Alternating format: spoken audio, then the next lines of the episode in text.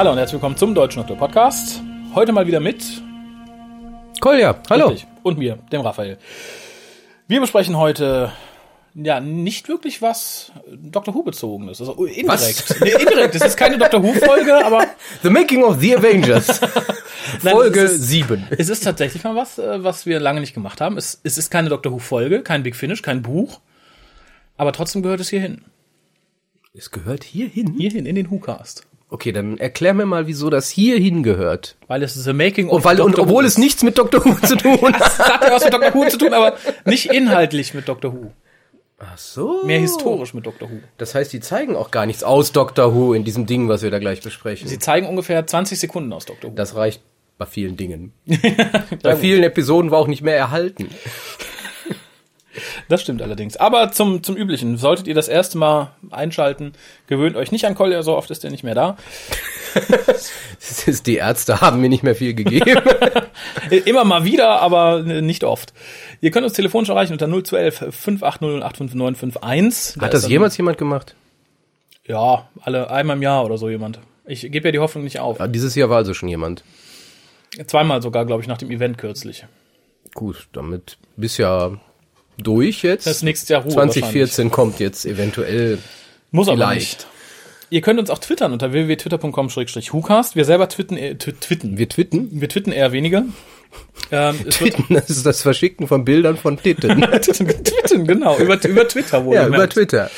Ähm, ihr könnt aber alles auch lesen, was wir auf der Facebook-Seite posten, denn da sind wir auch. Sexting war gestern. Twitting ist heute. Twitting.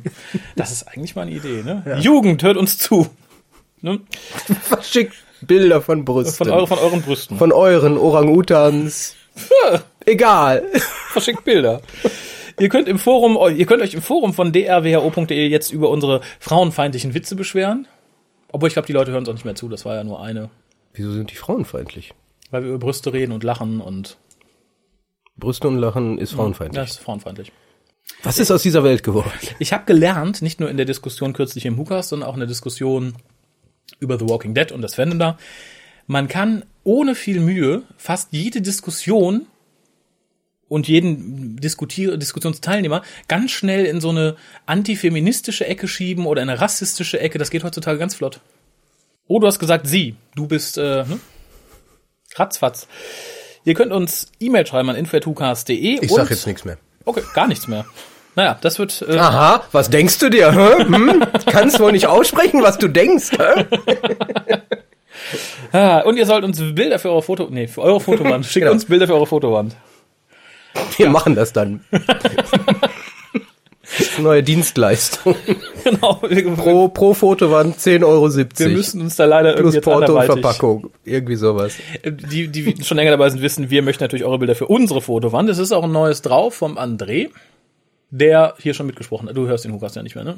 Ich versuche aufzuholen. So. Das Problem ist, ich höre ja viele Podcasts, viele aber jetzt Mhm. in Anführungszeichen. So viele sind es nicht, aber ich höre halt mehrere regelmäßig. Ähm, unter anderem hatte ich ja diesen HP Podcraft regelmäßig gehört. Der ist ja dann irgendwann be- ge geendet, Mhm. Ach. weil die, die, Ach, die waren durch. die waren durch. Die, die Quelle, über das wir reden können, ist endlich gewesen. Ähm, die, die, es gibt diesen Podcast noch, aber die reden über andere Dinge jetzt, aber ich Mhm. Höre halt auch ähm, Frühstück. Nee, Rezepte. ähm, Dinge, die im so ein bisschen wie hier, Ah. die im Kontext zum Ah, äh, okay. Love, zu Lovecraft stehen. Nee, aber was ich halt regelmäßig höre im Moment und die sind da sehr fleißig, ist Modifius Calling. Das Mhm. ist der Podcast zu äh, Modifius Entertainment, das ist eine Rollenspielfirma. Mhm. Und äh, Ken und Robin talk about stuff. ah. Habe ich noch nie von gehört. Ken und Robin, ähm, Kenneth Haidt und Robin D. Laws, äh, Autoren, Rollenspielschreiber, wie auch immer, und sie talken über Stuff. Super genial. Nur die sind halt wirklich super, super pünktlich unterwegs. Also jede Woche eins und, Okay, und relativ ähm, relativ lang und dann noch zwei, drei andere Podcasts und irgendwie man kommt nicht. Es rotiert Ja, ja, dann. In dem Moment, wo man sagt, ah, ich habe wieder einen durch, ach scheiße, schon Der wieder. Ja, ich, ich, ich kann mir das gut vorstellen. Ich hatte höre jetzt, ich hatte jetzt den, den, ich höre ja auch diesen äh, Verunsicherungspodcast, also der Podcast über die Erstgabe der Verunsicherung. Ah, der hatte gibt's ich, hatte ich, ja, ja. die, sind gibt's noch? Die gibt's noch, ja, ja. Ah. Sowohl als auch. Äh, was wollte ich sagen? Ähm, Das sind ja Fans, hatte ich aber schon mal von erzählt. Mhm. Die dürfen halt nichts anspielen. Das heißt, die reden über die Alben, ohne dass sie Ausschnitte spielen dürfen. Sehr schön. Und jetzt haben sie über Nepomuks Rache, Ah, dieses Landbrot an den Kaiser, das Album mit Ding Dong und dem ganzen Ja, ja, Scheiß ja. da, äh, gesprochen und äh, okay, jetzt höre ich mir das Ding jetzt an, ist ja da. Oh Wie? Vier Stunden? die reden vier Stunden über dieses Album. Äh, ja, die waren zu viert. Ja, Und dann, nee, sobald je mehr du bist, umso das potenziert Ja, sich ja, das kennst das du ist, ja. Man äh, fängt dann an, über andere Dinge zu reden. Also bis du über das erste Lied geredet, hatten wir, glaube ich, schon eine Stunde um. Uh, okay. Das ist, glaube ich, das ERV-Album, was mich so am meisten Ja, das verstört, aber auch geprägt weil es das erste war, was so bekannt war, was. Ja, das nicht ganz. Also erfolgreich war ja schon ähm, Liebe, Tod und Teufel davor, das war das ja. Und äh, Geld oder Leben war ja der Durchbruch. Und dann kam er mit Nepomuks Rache, war ja der absolute Höhepunkt. Ja, ja, da hat das war mit dann erreicht. Samurai und also die ganzen Superhits. War da das. Burli drauf? Nee, der kam Nee, vorher. Burli war auf Liebe, Tod und Teufel. Und ähm, das, da war auch die Tour, war so das Größte und da haben sie mich verloren. Mhm. Weil das war für mich, dadurch, dass das ja immer dieses Theater war, hat es immer dieses Kammerartige, Kammerspielartige. Es musste ja so klein eher sein. Und auf einmal haben die dann diese riesigen Konzerte gehabt und das passte für mich irgendwo nicht. Außerdem war der Mario Botazzi, der Keyboarder, nicht mehr Mhm. da. Stattdessen hatten sie ja diesen anderen, diesen, ah, ich habe den Namen vergessen. Ist ja auch egal, ist ja der Dr. Who Podcast hier. ähm, der hat mich auch so ein bisschen genervt. Also schlussendlich hatten die mich verloren. Jetzt haben sie mich wieder, gef- wieder gefunden. Okay. Ähm, Sie machen noch Alben? Ja, Thomas Spitzer und Klaus Eberhartinger machen das alleine inzwischen. Ah. Also die sind die ERV und die haben Okay. halt so Gastmusiker, die stabile Gastmusiker. Machen neue Alben, relativ selten, Können davon leben? können anscheinend davon leben, wobei ähm, der Thomas Spitzer anscheinend, der, der Noch Eberhartinger ist. ähm, sicherlich auch, aber der macht halt viele andere Dinge. Der, der ist Okay. auch bei diesem österreichischen Let's Dance zum Beispiel, der hat da mitgemacht, jetzt ist er da Juror oder sowas. Ah, also okay. der, der taucht da immer mal wieder auf. Okay. Aber so Ich viel zur ERV. Entschuldige ist- bitte. Nee, das ja Podcasts. nichts. Wir sind ja heute nicht so direkt im. Was ich sagen so wollte, genau, ich, ich hänge so ein bisschen hinten dran. Okay, dann haben wir das geklärt. Ich wollte gerade sagen, wir sind ja nicht so, so direkt bei Dr. Who, aber wir sind bei Dr. Wir sind genau genommen bei den Wurzeln von Dr. Who. Wurzeliger geht's ja gar nicht. Wurzel Gambridge? Genau, klar. Ja, den, der ist uns zum Glück erspart geblieben. Man hat ja Promo-Fotos gesehen vom guten Mark Gettis. Ja, ich glaube ich glaub eh, dass das nur ein Gag war. Das haben sie halt gemacht, damit sie die Promo-Fotos haben. Ich, ich hoffe es inständig. Ja, ja. Ich hoffe das macht ja in der, innerhalb der Story, da kommen wir ja gleich zu, überhaupt gar keinen Sinn. Wo hätte man den denn noch einbauen sollen? Ja, man hätte am Schluss natürlich so einen, so einen Vorschau auf die nächsten Jahre, weil Hartnell ist ja noch bei den Three Doctors dabei, dass man sagt, okay, dann Ja, gut, er aber wieder. das, aber das Ich macht, das macht wollen. keinen Sinn im Kontext der Story, wie sie geworden ist. Werden Das- wir gleich das ist erzählen, richtig. denke ich. Ja. Nein, aber du, du, du, du tanzt da so ein bisschen um das eigentliche Problem. Schlicht und ergreifend wurde damit den Fans ein Geschenk gemacht, ein Biopic zum 50. Jubiläum von Dr. Who, nämlich wie zur Hölle ist diese 50 Jahre alte Story, wie ist die gestartet? Wer war dafür verantwortlich? Wer ist der Mastermind? Gab es einen Moffat vor 50 Jahren, der gesagt hat, ich will einen Zeitwanderer haben, der nach 13 Regenerationen stirbt, im Zeitkrieg krämpft, krämpft, Krämpft. krämpft sowieso. Also das, das, die meisten wissen das nicht. Ja. Ich, für uns ist das, ich glaube, das, das muss man berücksichtigen. Für uns ist das noch, wir wissen das. Jo. Gerade äh, wenn man so aus der aus den 80er, 90ern dazugekommen ist, man hat ja doch sehr viel Sekundärliteratur zu der Serie gelesen und Oh ja. gerade die Entstehungsgeschichte ist so in, in Fleisch und Blut übergegangen. Das Insbesondere der, der Kontext Kennedy und ich weiß nicht was alles, Verity Lambert, das sind Dinge, die haben die neuen Fans nicht vor Augen. Deswegen war es schön für die, das dann auch mal zu zeigen, guck mal, so, und das, was ihr gerade so geil findet, dass ihr Nacktbilder von äh, Tennant und Billy Piper macht und alles, das, das kommt daher. Und das, das war, glaube ich, so ein bisschen die Motivation dahinter. Und auch die, die Fans, die jetzt Produzenten sind zu der heutigen Zeit, dass die sich selber auch ein Geschenk gemacht haben, einfach mal das nochmal zeigen können, wie es damals gewesen ist, weil Doctor Who ist eine Abenteuerserie, aber Mhm. wie das Ding entstanden ist, war eigentlich auch schon ein Abenteuer. Ja, ja, klar. Ähm, für die, die es nicht gemerkt haben, wir reden heute über Adventure in Space and Time. Ich glaube, das haben wir namentlich noch gar nicht genannt. Und äh, wo du gerade sagst, Geschenk zum 50. Das war ja schon relativ lange in Planung. Und zwar hat Mark Gettis bereits vor zehn Jahren zum 40. gesagt, das würde ich gerne machen. Dann hieß es, nö, haben wir kein Geld für. Und er hat im Nachhinein erfahren, dass 93, das auch schon, ich habe den Namen vergessen, irgendjemand anders vorgeschlagen hat. Das sollten wir so machen, aber er hat es halt mehr so mit Interviewschnipseln versehen haben wollen. Und daraus wurde dann äh, 30 Years in the TARDIS. Yep. Was, was es jetzt mit der Schaderbox, glaube ich, auch wieder Ja, ja. DVD zu kaufen Ich weiß, heißt das jetzt eigentlich auch More than 30 Years oder Ja. ist das wieder 30, Nee, das ist jetzt 30, wieder 30, More. 30 Years? Das ist 30 More. Ich glaube, da haben Ist sie More, ursprünglich bei den, bei den Promos, bei der Veröffentlichung ein bisschen geschlammt und nur 30 Years in the TARDIS geschrieben, Mhm. haben alle gesagt, oh, ist das etwa das mit weniger Material und so, aber es ist halt das, was es auch auf VHS dann zu kaufen gab. Kurz Nee. zu den Eckdaten. Nee, klar, aber ganz kurz dazu, natürlich, völlig klar, ähm, so die Idee hat jeder, der ein Fan ist, hat, weil, wie, wie ich schon sagte, die Entstehungsgeschichte ist eigentlich ein Abenteuer. Also hat jeder, der sich kreativ mit der Serie auseinandersetzt, immer mal die Idee, oh, das wäre aber toll, da sowas mal zeigen zu können. Ähm, einfach diese Seite der Geschichte. Und ähm, das ist halt jetzt zum 50. umgesetzt worden, weil es nur jetzt möglich war. Also Ja. nur jetzt hätte man gesagt, okay, das Geld, das Budget ist dafür da. Die, die, die, die, die- das, die, the willingness of the people who watch the fucking thing is there, you Ja, know? dank, dank der New Series, also dank den neuen Folgen, denke ich. Ich bin aber auch ganz froh, dass es jetzt gemacht wurde, weil ich finde, jetzt hat man zum Teil so die Idealbedingungen dafür vorgefunden. Aber wie gesagt, zu den Eckdaten, es wurde ausgestrahlt am 22. November, ursprünglich eine Woche vorher oder zwei Wochen vorher, glaube ich, beim British Film Institute. Zuschauerzahlen waren, ja, ich glaube für BBC 3 war es, glaube ich, was ausgestrahlt wurde, relativ gut, waren 2,71 Millionen. Ich finde es insgesamt sehr wenig, hatte mit mehr gerechnet. Buch ist von Mark Gettis, den sollten die meisten kennen. Er hat auch für Dr. Who schon eine Menge geschrieben, sowohl von den neuen Folgen als auch früher schon und Bücher und überhaupt. Regie führte Terry Mc... Aber er hat mal den Doktor gespielt. Donav, ja. In den Sketchen. Das stimmt. Ah, und er hat den Master gespielt. In mhm. Böckfönnisch. In Böckfönnisch. Das ist die norwegische Fassung. es, es gibt neben den britischen Big Finish gibt's noch die norwegische Firma. Böckfönnisch. Ja, es könnte auch das Ikea-Regal sein, in dem sein ich die Rentier. stelle. Böckfönnisch. Das Rentier Rose. ja, ich glaube, Inhalt brauchen wir, willst du den Inhalt wiedergeben? Es ist ja im Endeffekt man sollte ihn, glaube ich, wiedergeben für die, die es tatsächlich doch nicht gesehen haben, weil bei 2,3 Millionen, wir können nicht davon ausgehen, dass jeder unserer Hörer zufällig das auch gesehen hat. Dann hau rein. Aber das geht total einfach. Also schlussendlich, es ist die, die Geschichte, wie ein Produzent, namentlich Sidney Newman, auf die mhm. Idee kommt und sagt, ähm, der wurde ja extra dafür zur BBC geholt, von, I, ich glaube, ITV oder ITV, ABC. Ja. Also war auf jeden Fall bei einem der anderen ähm, großen drei buchstabigen Firmen mhm. und er sollte eine seiner tollen Ideen bringen. Ja, man, hat, man hat sich von ihm was erwartet und er hat dann äh, eine Produzentin hochgeholt, ähm, die ihm schon vorher geholfen hatte, mhm. also war Assistentin von ihm und hat sie dann auch von ITV rübergeholt und sagt, pass auf, du sollst für mich das machen und das, was sie machen sollte, war halt Doctor Who entwickeln, die Serie. Mhm. In diesem Kontext ähm, ging es halt darum, wen man als äh, Hauptdarsteller castet. Sie musste sich natürlich als Frau unter den vielen Männern durchsetzen. Mhm.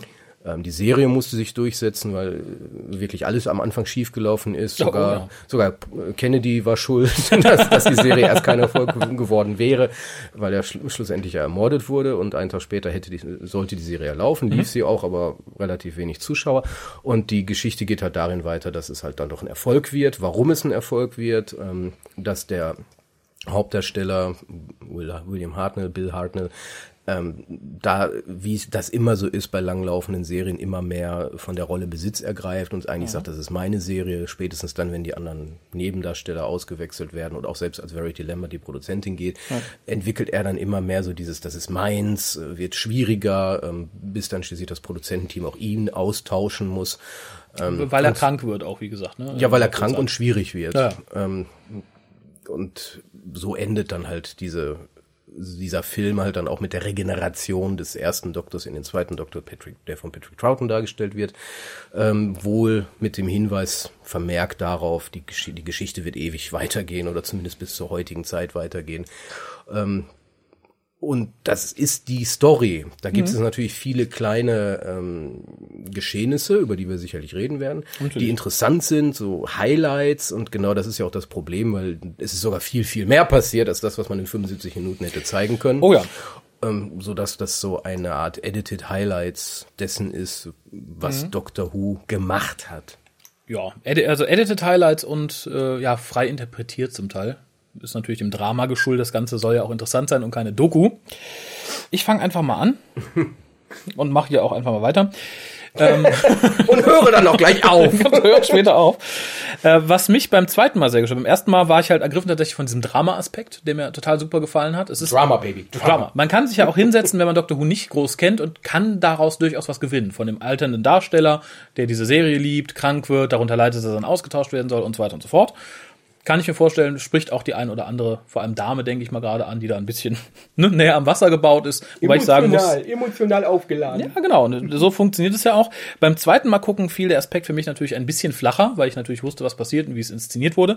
Und da fehlte mir relativ viel, was natürlich der, der Version geschuldet ist, wie es hier gezeigt wird, weil es wurden viele Personen rausgenommen. Viele Dinge wurden einfach vereinfacht, teilweise so krude vereinfacht und auf lustig gemacht, dass ich es den Leuten gegenüber, die es wirklich gemacht haben, sehr traurig finde. Ja, ich könnte jetzt, das war so ein allgemeines, ich fange einfach mal vorne an. Das Titelthema hat mir gar nicht gefallen. Nee, das, das, das ich hätte mir etwas so Schmissigeres total, gewünscht. Das war ja auch so fernab von, von allem, was man erwartet hatte. Ja, es war einfach so, es plätscherte vor sich hin. Die Musik größtenteils auch, die wurde im hinteren Drittel ganz gut, aber ansonsten war es halt wirklich so, typisch günstig produziertes englisches Drama irgendwie, wo man sagt, ja, wir haben hier noch ein bisschen Stockmusik und äh, soll ein bisschen nach, nach 60er klingen. Fand ich schade. Also ich finde, da hätte man ein bisschen mehr draus machen können. Ja, hätte machen können. Ja, ist nicht so notwendig, würde, aber- Man müsste es vielleicht mal in den Kontext anderer Biopics setzen, wie die entsprechend aufgebaut sind, ob die meinetwegen sich orientieren an der Musik der Serie, des Films oder was auch immer da gebiopickt wird. Äh, mich, die Titelmelodie hat mich auch ein wenig gestört. Ähm, insbesondere, weil es, es, es sollte ja schon wie Dr. Who wirken am Ja, es war ja auch das, der der Effekt von und dann, Vorspann dann das wäre so, wie man, man macht den Effekt des Vorspannes und macht dann die Sesamstraßenmusik darunter. Ja, dann, das, das- das, das das, das, reißt einen so ein bisschen direkt wieder raus. Naja, und äh, im Laufe der, des, der ganzen Films haben wir nämlich wunderschöne Aufnahmen. Zum Teil also die Anfangsszene mit, mit der Police Callbox, die da steht und William Hartnell, der mit dem Auto da hält. Und auch diverse Aufnahmen des BBC Television Centers, die total großartig aussahen. Fällt die Musik, die dabei gespielt wird, halt total ab. Ich dachte immer, optisch wunderbar, sieht toll aus und dann hast du so ein Gedüdel. Äh, und das passte vor allem beim zweiten Mal gucken nicht so recht zusammen für mich. Nee, Musik, tatsächlich ist es ein Schwachpunkt gewesen. Es gab halt Momente, gerade jetzt das, das Ende von Hartnell, Hartnells Ära, ähm, da hat man sich dann doch etwas mehr Mühe Mhm. Ja, gegeben. merkt wobei, auch wobei da natürlich dann auch auf die e- emotionale Tränendrüse gedrückt werden sollte Ja, und man meinte, Recht. das dann halt mit Musik noch etwas reindrücken zu müssen. Da funktioniert und, die Musik und am Anfang plätschert ja die Handlung auch wirklich äh, vor, vor sich hin. Mhm. Und man weiß auch nicht so richtig, wohin soll es jetzt eigentlich gehen. Was ist eigentlich das Drama? Ähm, und ich glaube, diese, diese Ziellosigkeit, da hat auch die Musik Probleme gehabt. Also der, Ja. der Komponist, dass er einfach nicht wusste, ja, soll ich, ist das jetzt dramatisch hier? Ist das witzig? Ist das, ist das traurig? Was, was ist das eigentlich? Hm. Und dann hat man halt gesagt, okay, wir, plätschert vor sich hin, dann plätschere ich auch vor mich hin, bis man dann irgendwann mal eine klare Linie entdeckt hatte. Ja, das dauerte. Aber also gerade Ja. im ersten Drittel, und das ist mir jetzt beim zweiten Mal auch sehr viel stärker aufgefallen, äh, fällt natürlich alles der Zeit geschuldet sehr einfach dahin, wo es hingehört. Also es greift alles sehr einfach ineinander, was in Realität wahrscheinlich nicht so gewesen ist. Und das Ganze wirkt unheimlich szenenhaft. Wir haben wirklich erste Szene, die beiden treffen sich, zweite Szene, die beiden sprechen über Dr. Who, dritte Szene, sie wird den beiden alten Herren vorgestellt, viertes, es wirkt halt sehr sketchhaft zum Teil. Also sehr, so, hier erzählen wir das eben, da erzählen wir das eben.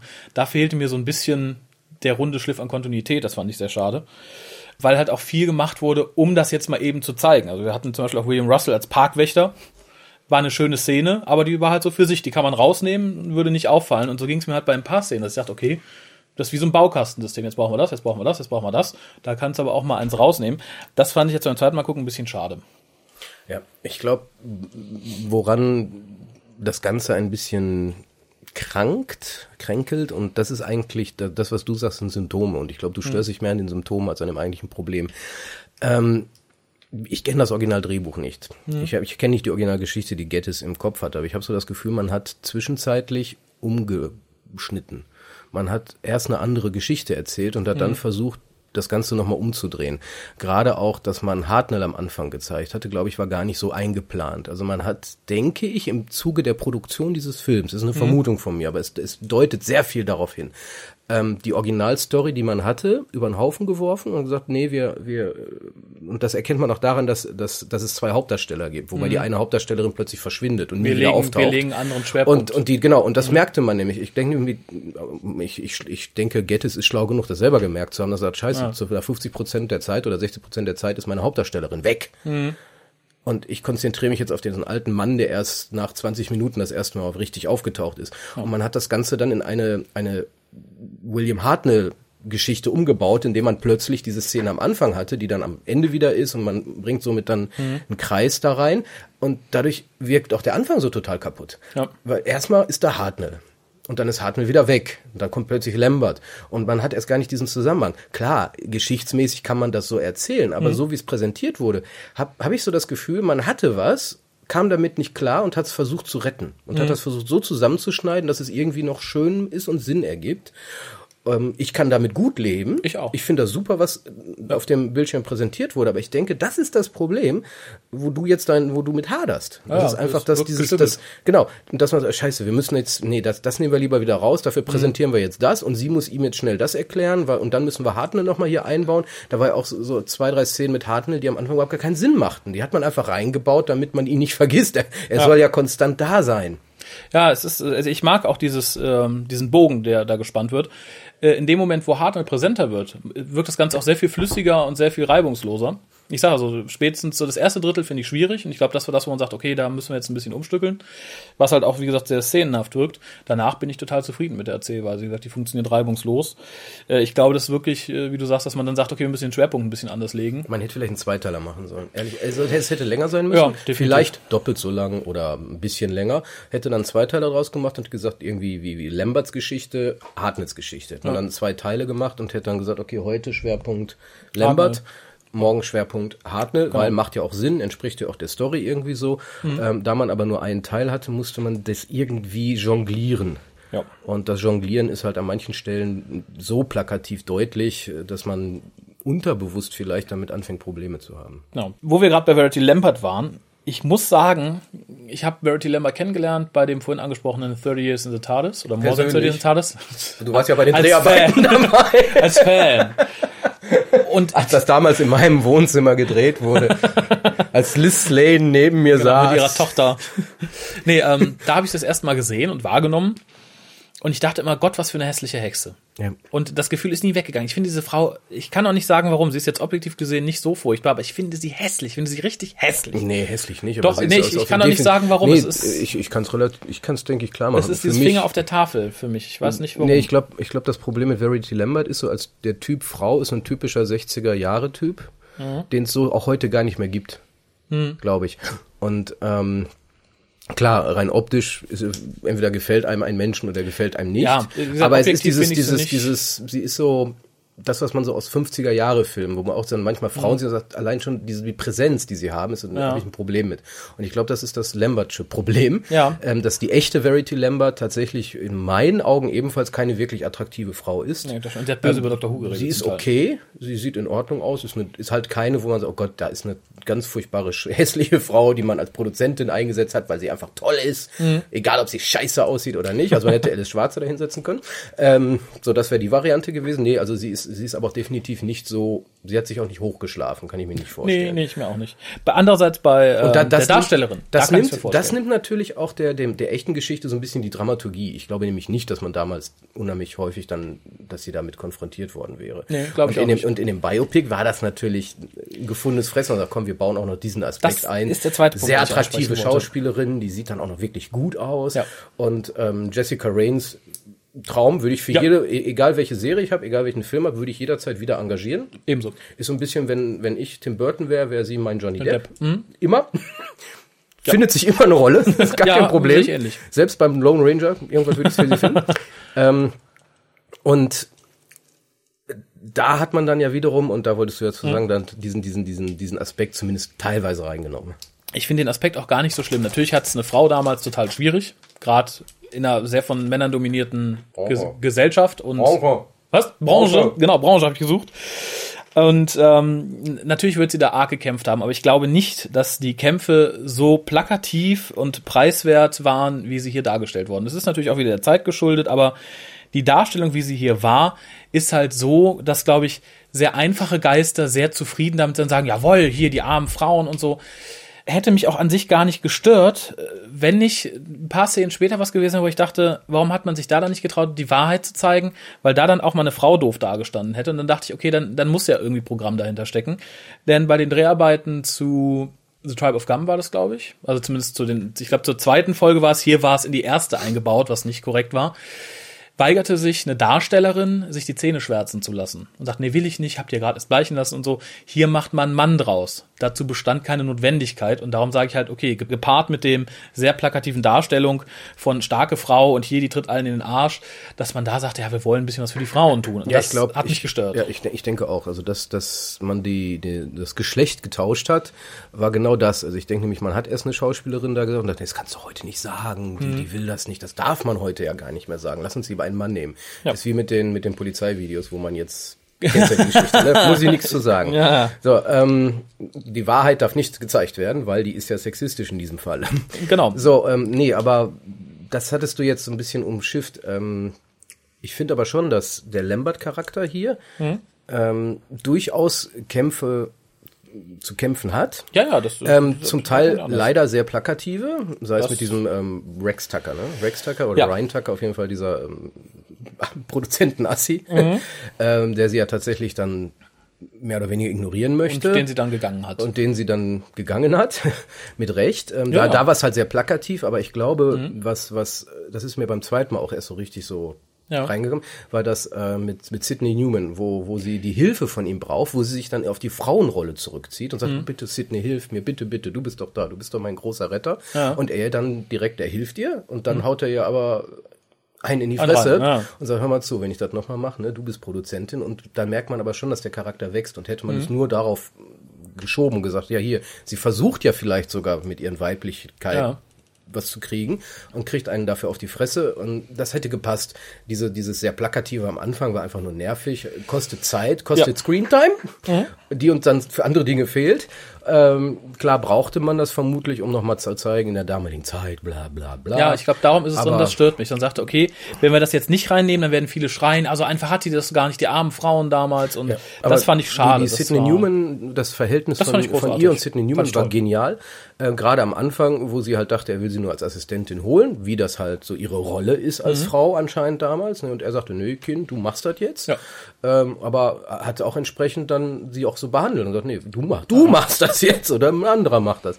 Und das fand ich schön. Also daran konnte man halt auch das Wachstum des Charakters ersehen. Und das hat auch äh, die Jessica Raines sehr gut auch Ja. rübergebracht. Also man hat ihr schon, gerade in dieser Szene, wo äh, Newman ihr sagt, also das nächste Mal machst du das selber sonst.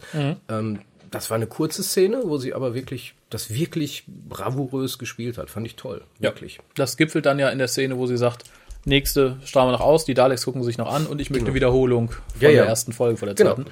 Ihr sind Eier gewachsen. Toll, ja. genau, das fand ich, fand ich ganz großartig. Ähm, eine sehr süße Szene war auch, neben natürlich der Public-Szene, in der William Russell auftritt, die Szene, in der Newman Rarity erstmal erzählt, was er alles nicht in der Serie haben möchte. Und dann tatsächlich Sachen aufzählt, wo wir heute wissen, das sind Folgen, die sind großartig. Von den Daleks über The Reign of Morbius. Fand Ja, wobei, was, was mich natürlich stört war, ähm, weil er sagte hier dieses BMEs, Buckeye Monsters. Ich weiß nicht, gab es das damals schon, diesen Begriff in der Mhm. Ja, ich Form? glaub schon. Also ich bin mir da nicht so sicher, ob das so in dieser Kurzform, das ist so typisch Neuzeit. Achso, nee, nee, nee, nee, nee, Ich glaube, das, das, war so, ein- das war so ein typisches Ding, was da gar nicht hingehört. Ja, ja, Anachronistisch. Das, ja, ja, also du meinst jetzt nur die Abkürzung. Sowas nimmt mich raus. selber. Sowas nimmt mich raus in diesem Moment. Also wenn er, das passt irgendwo nicht. Ja. mir, das ist so wie wenn da einer mit einer modernen Digitale durch den Bild, das nimmt einen kurzfristig raus. Mhm. Ja, das ist Hätten sich schenken sollen an der Stelle. Das stimmt. Hartnell wohnt sehr schön, möchte ich einfach nur mal reinwerfen. Ich, fand- ich, Falls das realistisch ist. ich, ich fand das Haus toll. Das ist für mich so ein typisches und vor allem, ich finde, es sieht von außen auch ein bisschen aus wie Bill Hartnell. Also traditionell, alt, ein bisschen mürrisch, ein bisschen runtergekommen. Aber es muss ganz furchtbar nach Zigarettenqualm gestunken ja, haben. was der ja weggequalmt hat. Ja, nicht nur Respekt. er, nicht nur er, alle. Alle. Sogar Verity Lambert. Ja, wobei bei ihr hat man ja penibelst drauf geachtet. Ja, sie raucht, wäre sonst noch unglaubwürdiger gewesen, aber man versucht es nie zu zeigen so richtig. Also Mhm. Ja, immer nur so schön und so leicht, so immer so dahinter und mal kurz, also nie so, äh, komm, Im Gegensatz wie die echte Lambert vermutlich. Ich wette, so wie Die die, hat gequalmt aussieht. wie Die hat, immer, die hat das immer so in einem Mundwinkel und wir machen das jetzt so. Und bei ihr, bei Reigns, hat man darauf Mhm. Geachtet, damenhaft. dass sie das immer so immer, oder ganz wunderbar ist auch die Szene, wo sie sitzt und reingerufen wird und die Zigarette ist hinter ihrem Kopf von der Kamera aus Ja. gesehen, wo man nur ganz kurz beim Drehen das Ding hat und dann sofort wieder weg. So genial. Ja. Also wenn, wenn man, wenn man mit dieser Brille sich die Folge anguckt, diese Produzentenbrille, so was, wo, was wurde wie versucht zu präsentieren, Ja. ist traumhaft. äh, vor allem im Vergleich zu Sidney Newman, der Ja. tatsächlich auch einmal Gesicht übers ganze, über den ganzen Bildschirm verteilt, dick, paff, Das gehört dazu, das gehört dazu. das ist der ich. Produzent. Das ist der Produzent. Aber es ist sehr selten, dass sich mal wieder Leute im Fernsehen brauchen sehen. Ja, aber mussten sie ja machen. Komplett Mussten sie ja machen. Ja, ja, mussten sie in dem Fall ja machen. Wenn man den Steinzeitmenschen austauschen kann, hätten die auch alle Lutscher lutschen können. Nee, Sidney Newman ist natürlich genial, weil schön war ja am Schluss haben sie auch nochmal die Fotos der Originale gezeigt, Original und Fälschung. Ähm, bei Aber nur bei Reigns- denen, die bei gut Reigns waren, ist es ich ja dramatisch unterschiedlich. ähm, so bei, bei Newman ist natürlich, das- als Original kommt keiner ran. Das war ja dieser Speedy Gonzales, der im Original war. Ähm, also der Darsteller hier, Brian Cox, war schon gut. Naja. Aber das Original war noch mal tausendmal besser. Ja. Das war ja, er wurde ja damals beschrieben als ein äh, Kanadier, der aussieht wie ein Mexikaner. Und das stimmt. Also das ist so der, der klassische, der gehört eigentlich in einen Film, wo er irgendeinen Zorro, mexikanischen, Zorro spielt. Ja. Oder zu den Sancho Panza zu irgendeinem. ich weiß es nicht was. Also, und da ist natürlich Sidney Newman, der Charakter ist genial, aber Mhm. das Original ist da dann nochmal Hinter den sieben Bergen, tausendmal schöner als hier. Irgendwie so. Ich habe eine Frage, da habe ich mich nämlich nicht informieren können, beziehungsweise ich habe nur kurz einen Artikel überflogen, da stand es nicht drin. Und zwar ist ja hier, ich habe leider den Namen vergessen, der nette ältere Herr, der Mrs. Lambert dann durch das Studio führt und sagt, sie soll doch auf den guten Rex hören. Ach, der Herr. Ja, genau. Ja, Genau. ja. Und der impliziert, dass er den Teleprompter erfunden hat. Und das glaube ich irgendwie nicht. Ähm, ich glaube es auch nicht. Ähm, konnte ich auch nicht verifizieren. Jetzt interessiert mich auch ehrlich gesagt gar also ich nicht, weil was man nicht, was man natürlich nicht vergessen darf, ist natürlich ein Gag gewesen in der Folge, Ja. wie es präsentiert wurde. Ich würde es auch nicht ausschließen, weil das waren ja damals alles Tüftler gewesen. Mhm. Und ähm, schlussendlich wissen wir auch die Geschichte hier von äh, die, die- Spezialeffekte von Who, was da zum Teil erfunden wurde. Oh ja. Die Soundeffekte, was erfunden wurde, das sah man ja dann auch hier bei der Erfindung des Sounds der Serie. Oh ähm, also ich würde es nicht ausschließen. Und es könnte einfach sein, dass das einfach so eine Verneigung ist vor dem, was die Leute Erfindergeist. damals alle konnten. Das kann ja heute keiner mehr. Heute ist man irgendwie ein Soapstar, man kann nichts. Und das ist so schön. Meine Frau guckt sich gerade an so eine koreanische Reihe. Das fällt dazu. Das fällt da rein. Ähm, und zwar ist schon jetzt die zweite Staffel. Das sind koreanische Stars. Okay.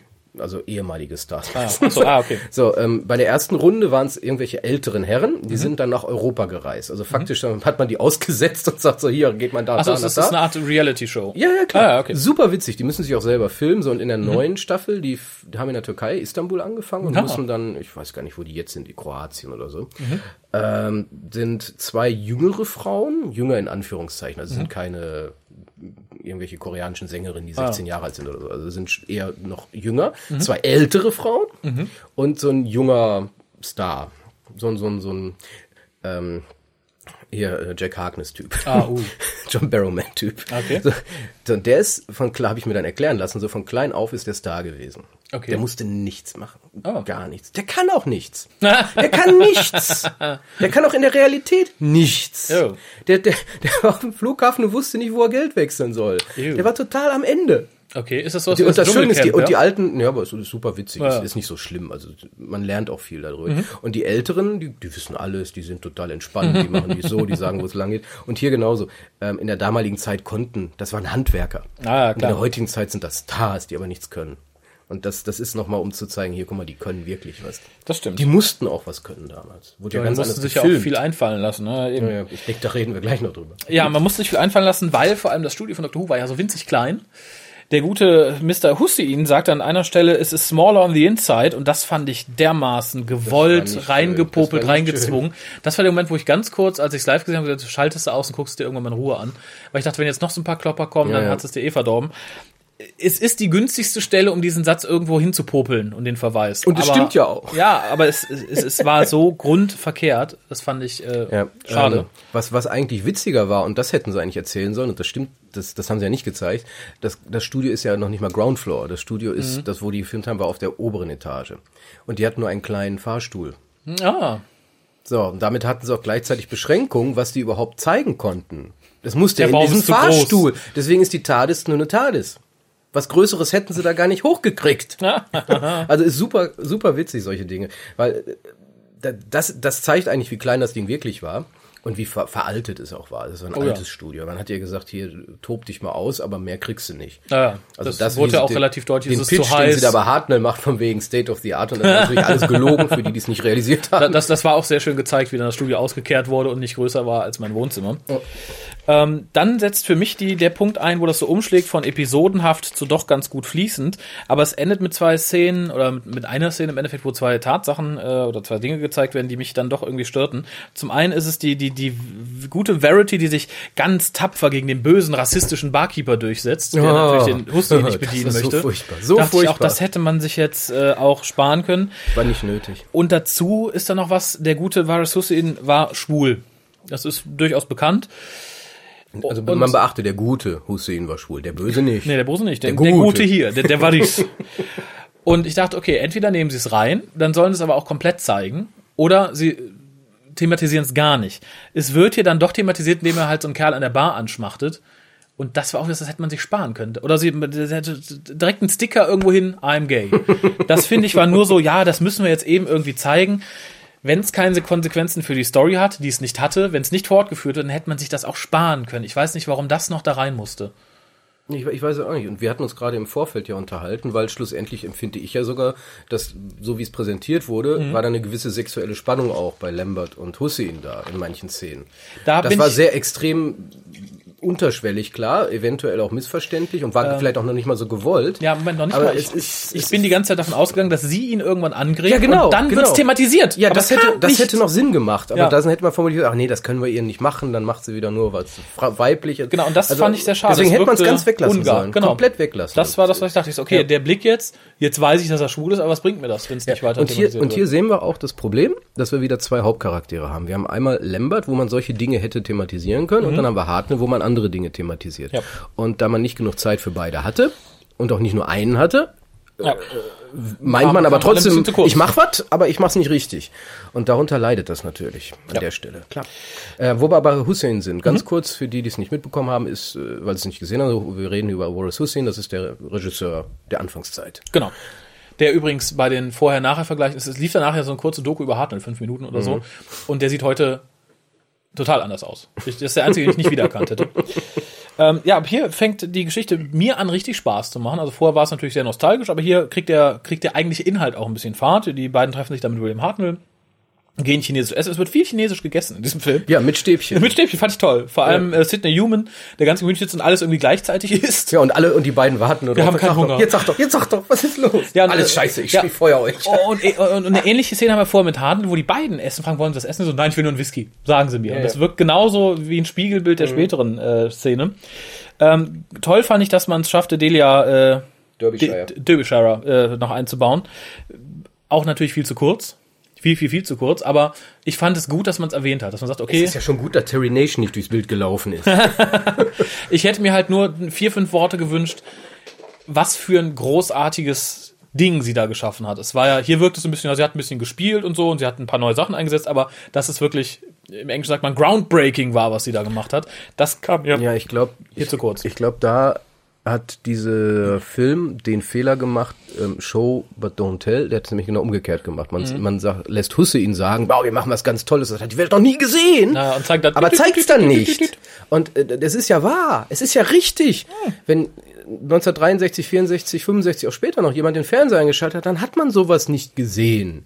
Es hat Mhm. Oder solche gehört. Töne nicht gegeben. Das war sowas komplett Neues, dass man das vielleicht wirklich mal hätte, vielleicht auch mal die Reaktion der Zuschauer darauf hätte lieber zeigen sollen und nicht Mhm. Hussein sagen das hat es noch nie gegeben und dann wird auch nichts mehr drüber geredet. Das ist schlecht. Ja, ähnlich wie mit dem, mit dem optischen, mit der optischen Aspekt des Vorstands wird auch wieder hier, ah, neue Technik, bla, rababa. Schön im Zusammenhang, dass William Hartnell hier dann sagt, "Hey, vielleicht können wir mein Gesicht darin zeigen. es wird auch kurz vorhin sagen, naja, ist viel zu gruselig, das lassen wir weg. Ist natürlich äh, ein Wink dazu, dass man ab Troughton das Gesicht des Doktors im Vorspann sieht. Äh, ähnlich wie Muss am Gesicht gelegen. äh, ähnlich wie das äh, Kreieren des TARDIS-Frop. Also mit dem Schlüssel ist mittlerweile auch eine, eine, eine, eine ja, Urban Legend kann man nicht sagen, aber es ist halt Allgemeinwissen. Jeder, der mit Doctor Who zu tun hat, sollte es eigentlich wissen, wenn er nicht gerade nur eben mal kurz äh, hinseppt, wie das gemacht wurde. Ich fand schön, dass das kurz gezeigt wurde, aber wie gesagt, gerade diese innovativen Sachen, die wurden kurz genannt und nicht gezeigt. Und das fand ich sehr schade. Da hätte ich mir dann lieber, äh, weiß ich nicht, die Bar-Szene weggewünscht und stattdessen eine Direktion der Zuschauer auf sowas.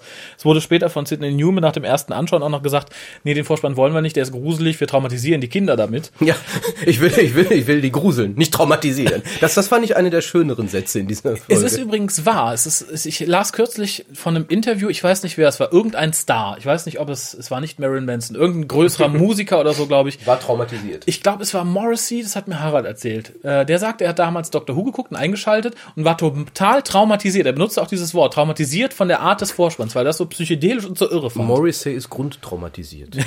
Der ist Davon? Seit, seit Geburt traumatisiert. Anders ist Morrissey per se nicht erklärbar. Ja, aber ich fand es halt toll, dass es da auch nochmal angesprochen wurde. Und bevor ich dich ranlasse, ich habe es mir noch und ich möchte es loswerden. Ich fand es schade, dass Hartnell direkt nachdem sagte, die Rolle und sie spielen den Doktor und er lehnt sich dann zurück, macht diese typische Hartnell-Geste und sagt, Doctor Who. Das, Ja, das, ist passt, das, passte, das passte leider Gottes, das muss, das muss man lokalisieren. Das ist ja in dem Jahr, wo man meint, in jeder Doctor Who-Episode das einbringen zu müssen. Das war bei The Name of the Doctor Mhm. Das so. stört mich ist- gerade da. Das ist ganz furchtbar. Nee, Ja, es ist das hatte ich furchtbar. mir notiert. Das es ist ganz schrecklich. darum. Es ist ganz, ganz furchtbar. Wobei die Frage natürlich insbesondere da gerechtfertigt ist. Er ist Ja, ein Doktor. Aber nicht Doktor. so. Nicht Doctor Who. zurücklehnen. Nee, nee, nicht, genau. äh, Und das ging mir da sehr an die Nieren. Wenn das in dem Jahr nicht so gewesen wäre, dass überall Doctor Who, Doctor Who, dann wäre es mir vielleicht nicht so übel aufgestoßen. So wirkt es sehr forciert und das fand ich schade. Man, man musste es wieder platzieren dort. Ja. ja, ja richtig.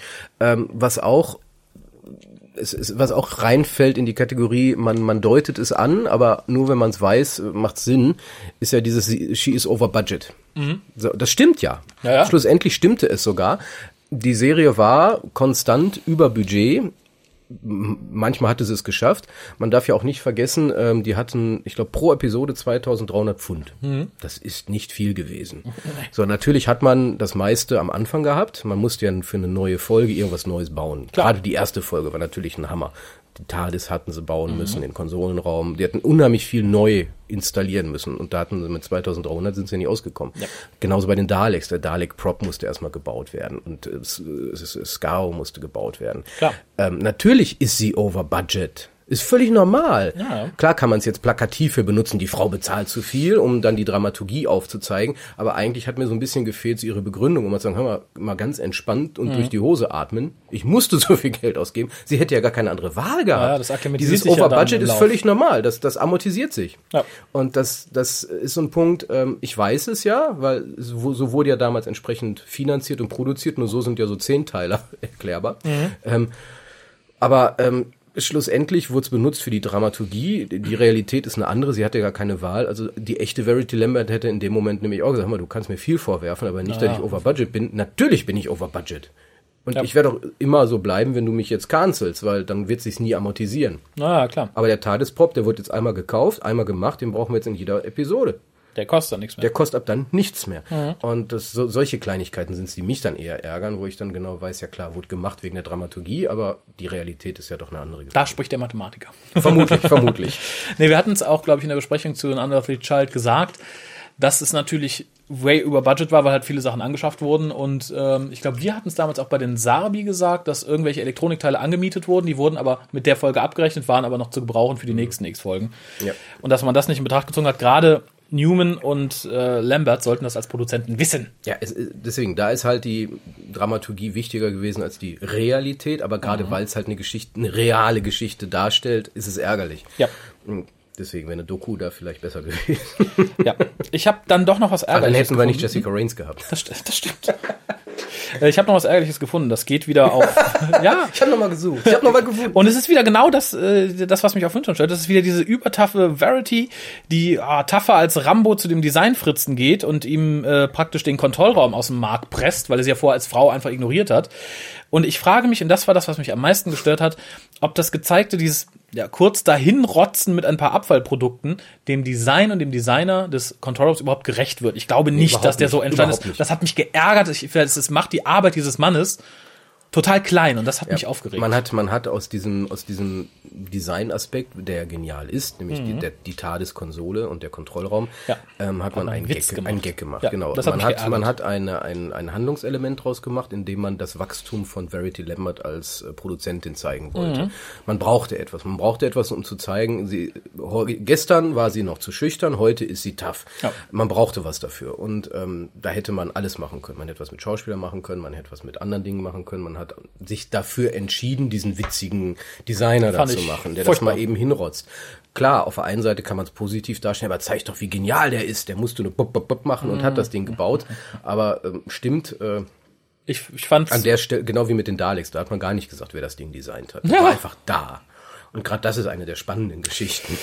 Ja, auf jeden Fall. Also das, das hatte mich sehr aufgeregt. Äh, Das hätte man auch, wenn man dem Film eine Minute mehr gegeben hätte, auch durchaus zeigen können. Dass sie sagen, okay, die hat uns gerade hier den Arsch aufgerissen, jetzt setzen wir uns hin und entwickeln was und nicht so eben zusammengestellt. Ja, aber das ist ja ungefähr auch der Zeitpunkt gewesen, weil man wollte ja das Wachstum von Lambert zeigen. Ja. Nachdem wir das endlich geschafft haben, konnte ja die Story vernünftig laufen. Ja, klar. Und das ist das, was du ja jetzt schon ein paar Mal gesagt hast. Ab einem bestimmten Zeitpunkt lief das Ding dann.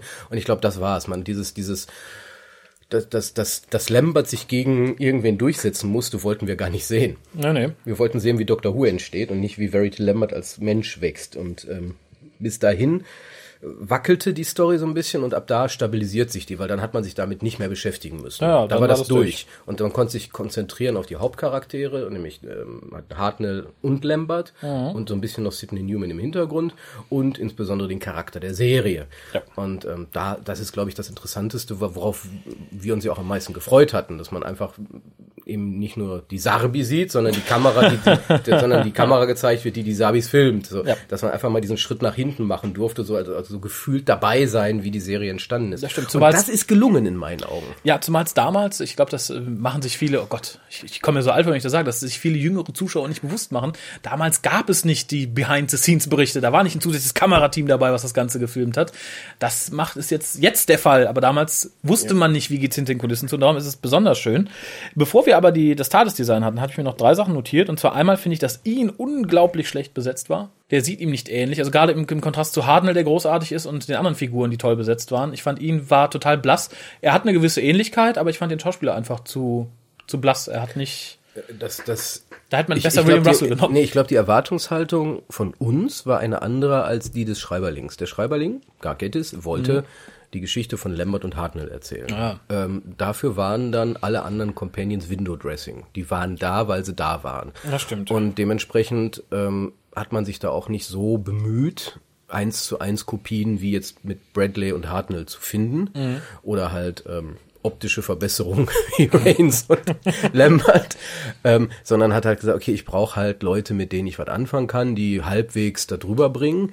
Die sollen aber auch nicht im Weg stehen. Die sollen halt nicht so davon ablenken von Hartnell. Hartnell ist wichtig. Das nicht, stimmt. Nicht die vier waren wichtig.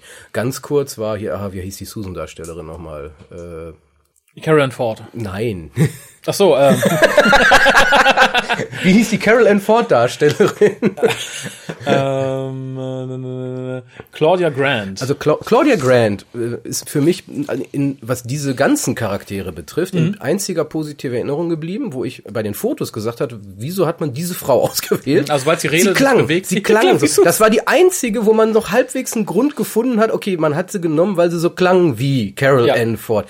Alle anderen hat man genommen, weil sie halt zufällig da waren. ja, das Gefühl Also hatte gerade vor allem bei ich, ihnen. Was auch viele, ich, ich glaube, und da hatte Gettis, wenn, wenn Gettis so denkt, wie ich denke, dass er denkt, Mhm.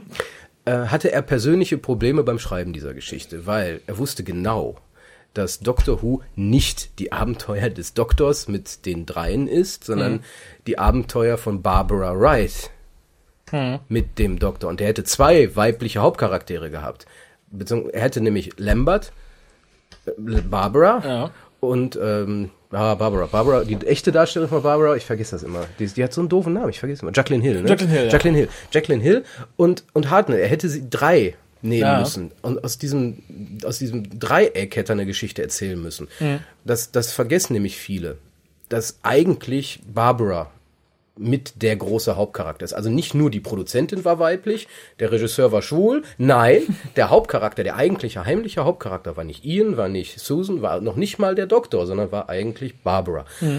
Und die ist komplett totgeschrieben. Sie existiert nicht. Sie, Wenigstens ist sie hat da. Ein, sie hat einen Satz, wo sie sagen darf, dass sie Angst vor Hartnell hat, wo sie ganz nervös ist. Und das, das ist das, was, was mir so ein bisschen wehtut, weil man, ich weiß, man weiß, ich weiß, warum es gemacht wurde. Und ich, ich denke, Klar. Gettis hat sich auch schwer damit getan. Also ich muss diesen Charakter töten.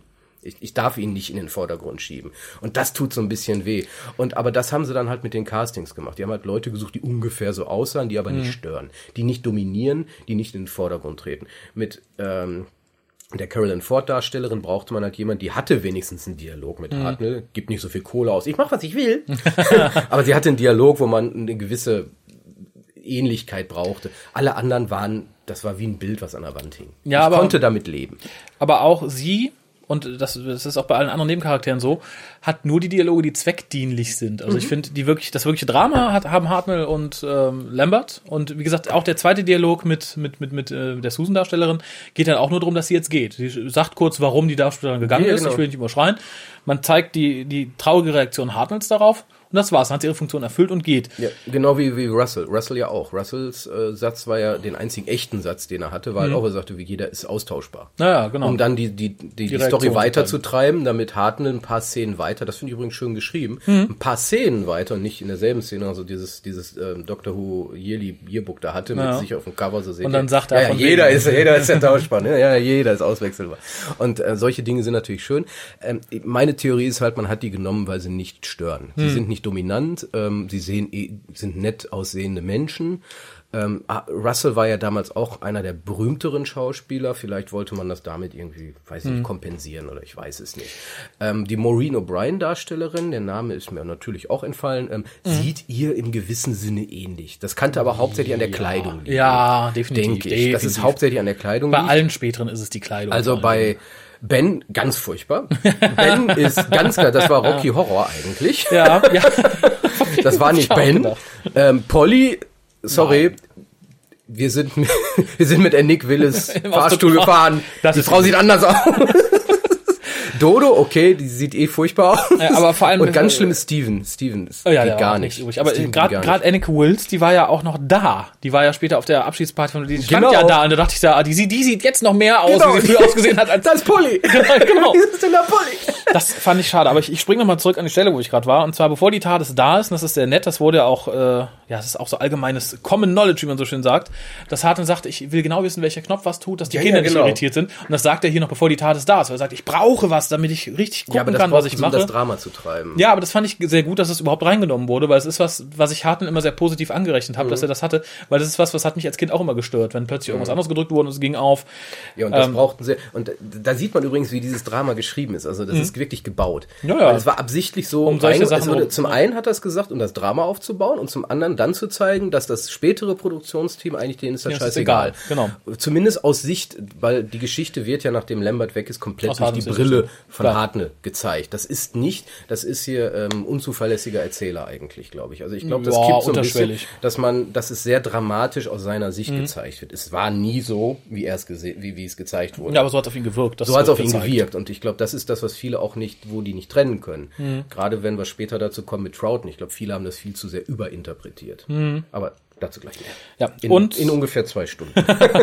Ja, so viel Zeit haben wir, glaube ich, nicht. ja, aber ich guck's auf deine Liste. Ja, es sind Kleinigkeiten. Ich fand sehr schön, das ist mir bei Another the Child bei der Besprechung aufgefallen, weil ich da das, ich glaube, das zweite Mal erst in meinem Leben den, den Originalpiloten gesehen habe, dass hier ganz toll thematisiert wurde. Den Originalpiloten. Also nicht den Piloten. Nee, nee, den. Originalpiloten. Ja.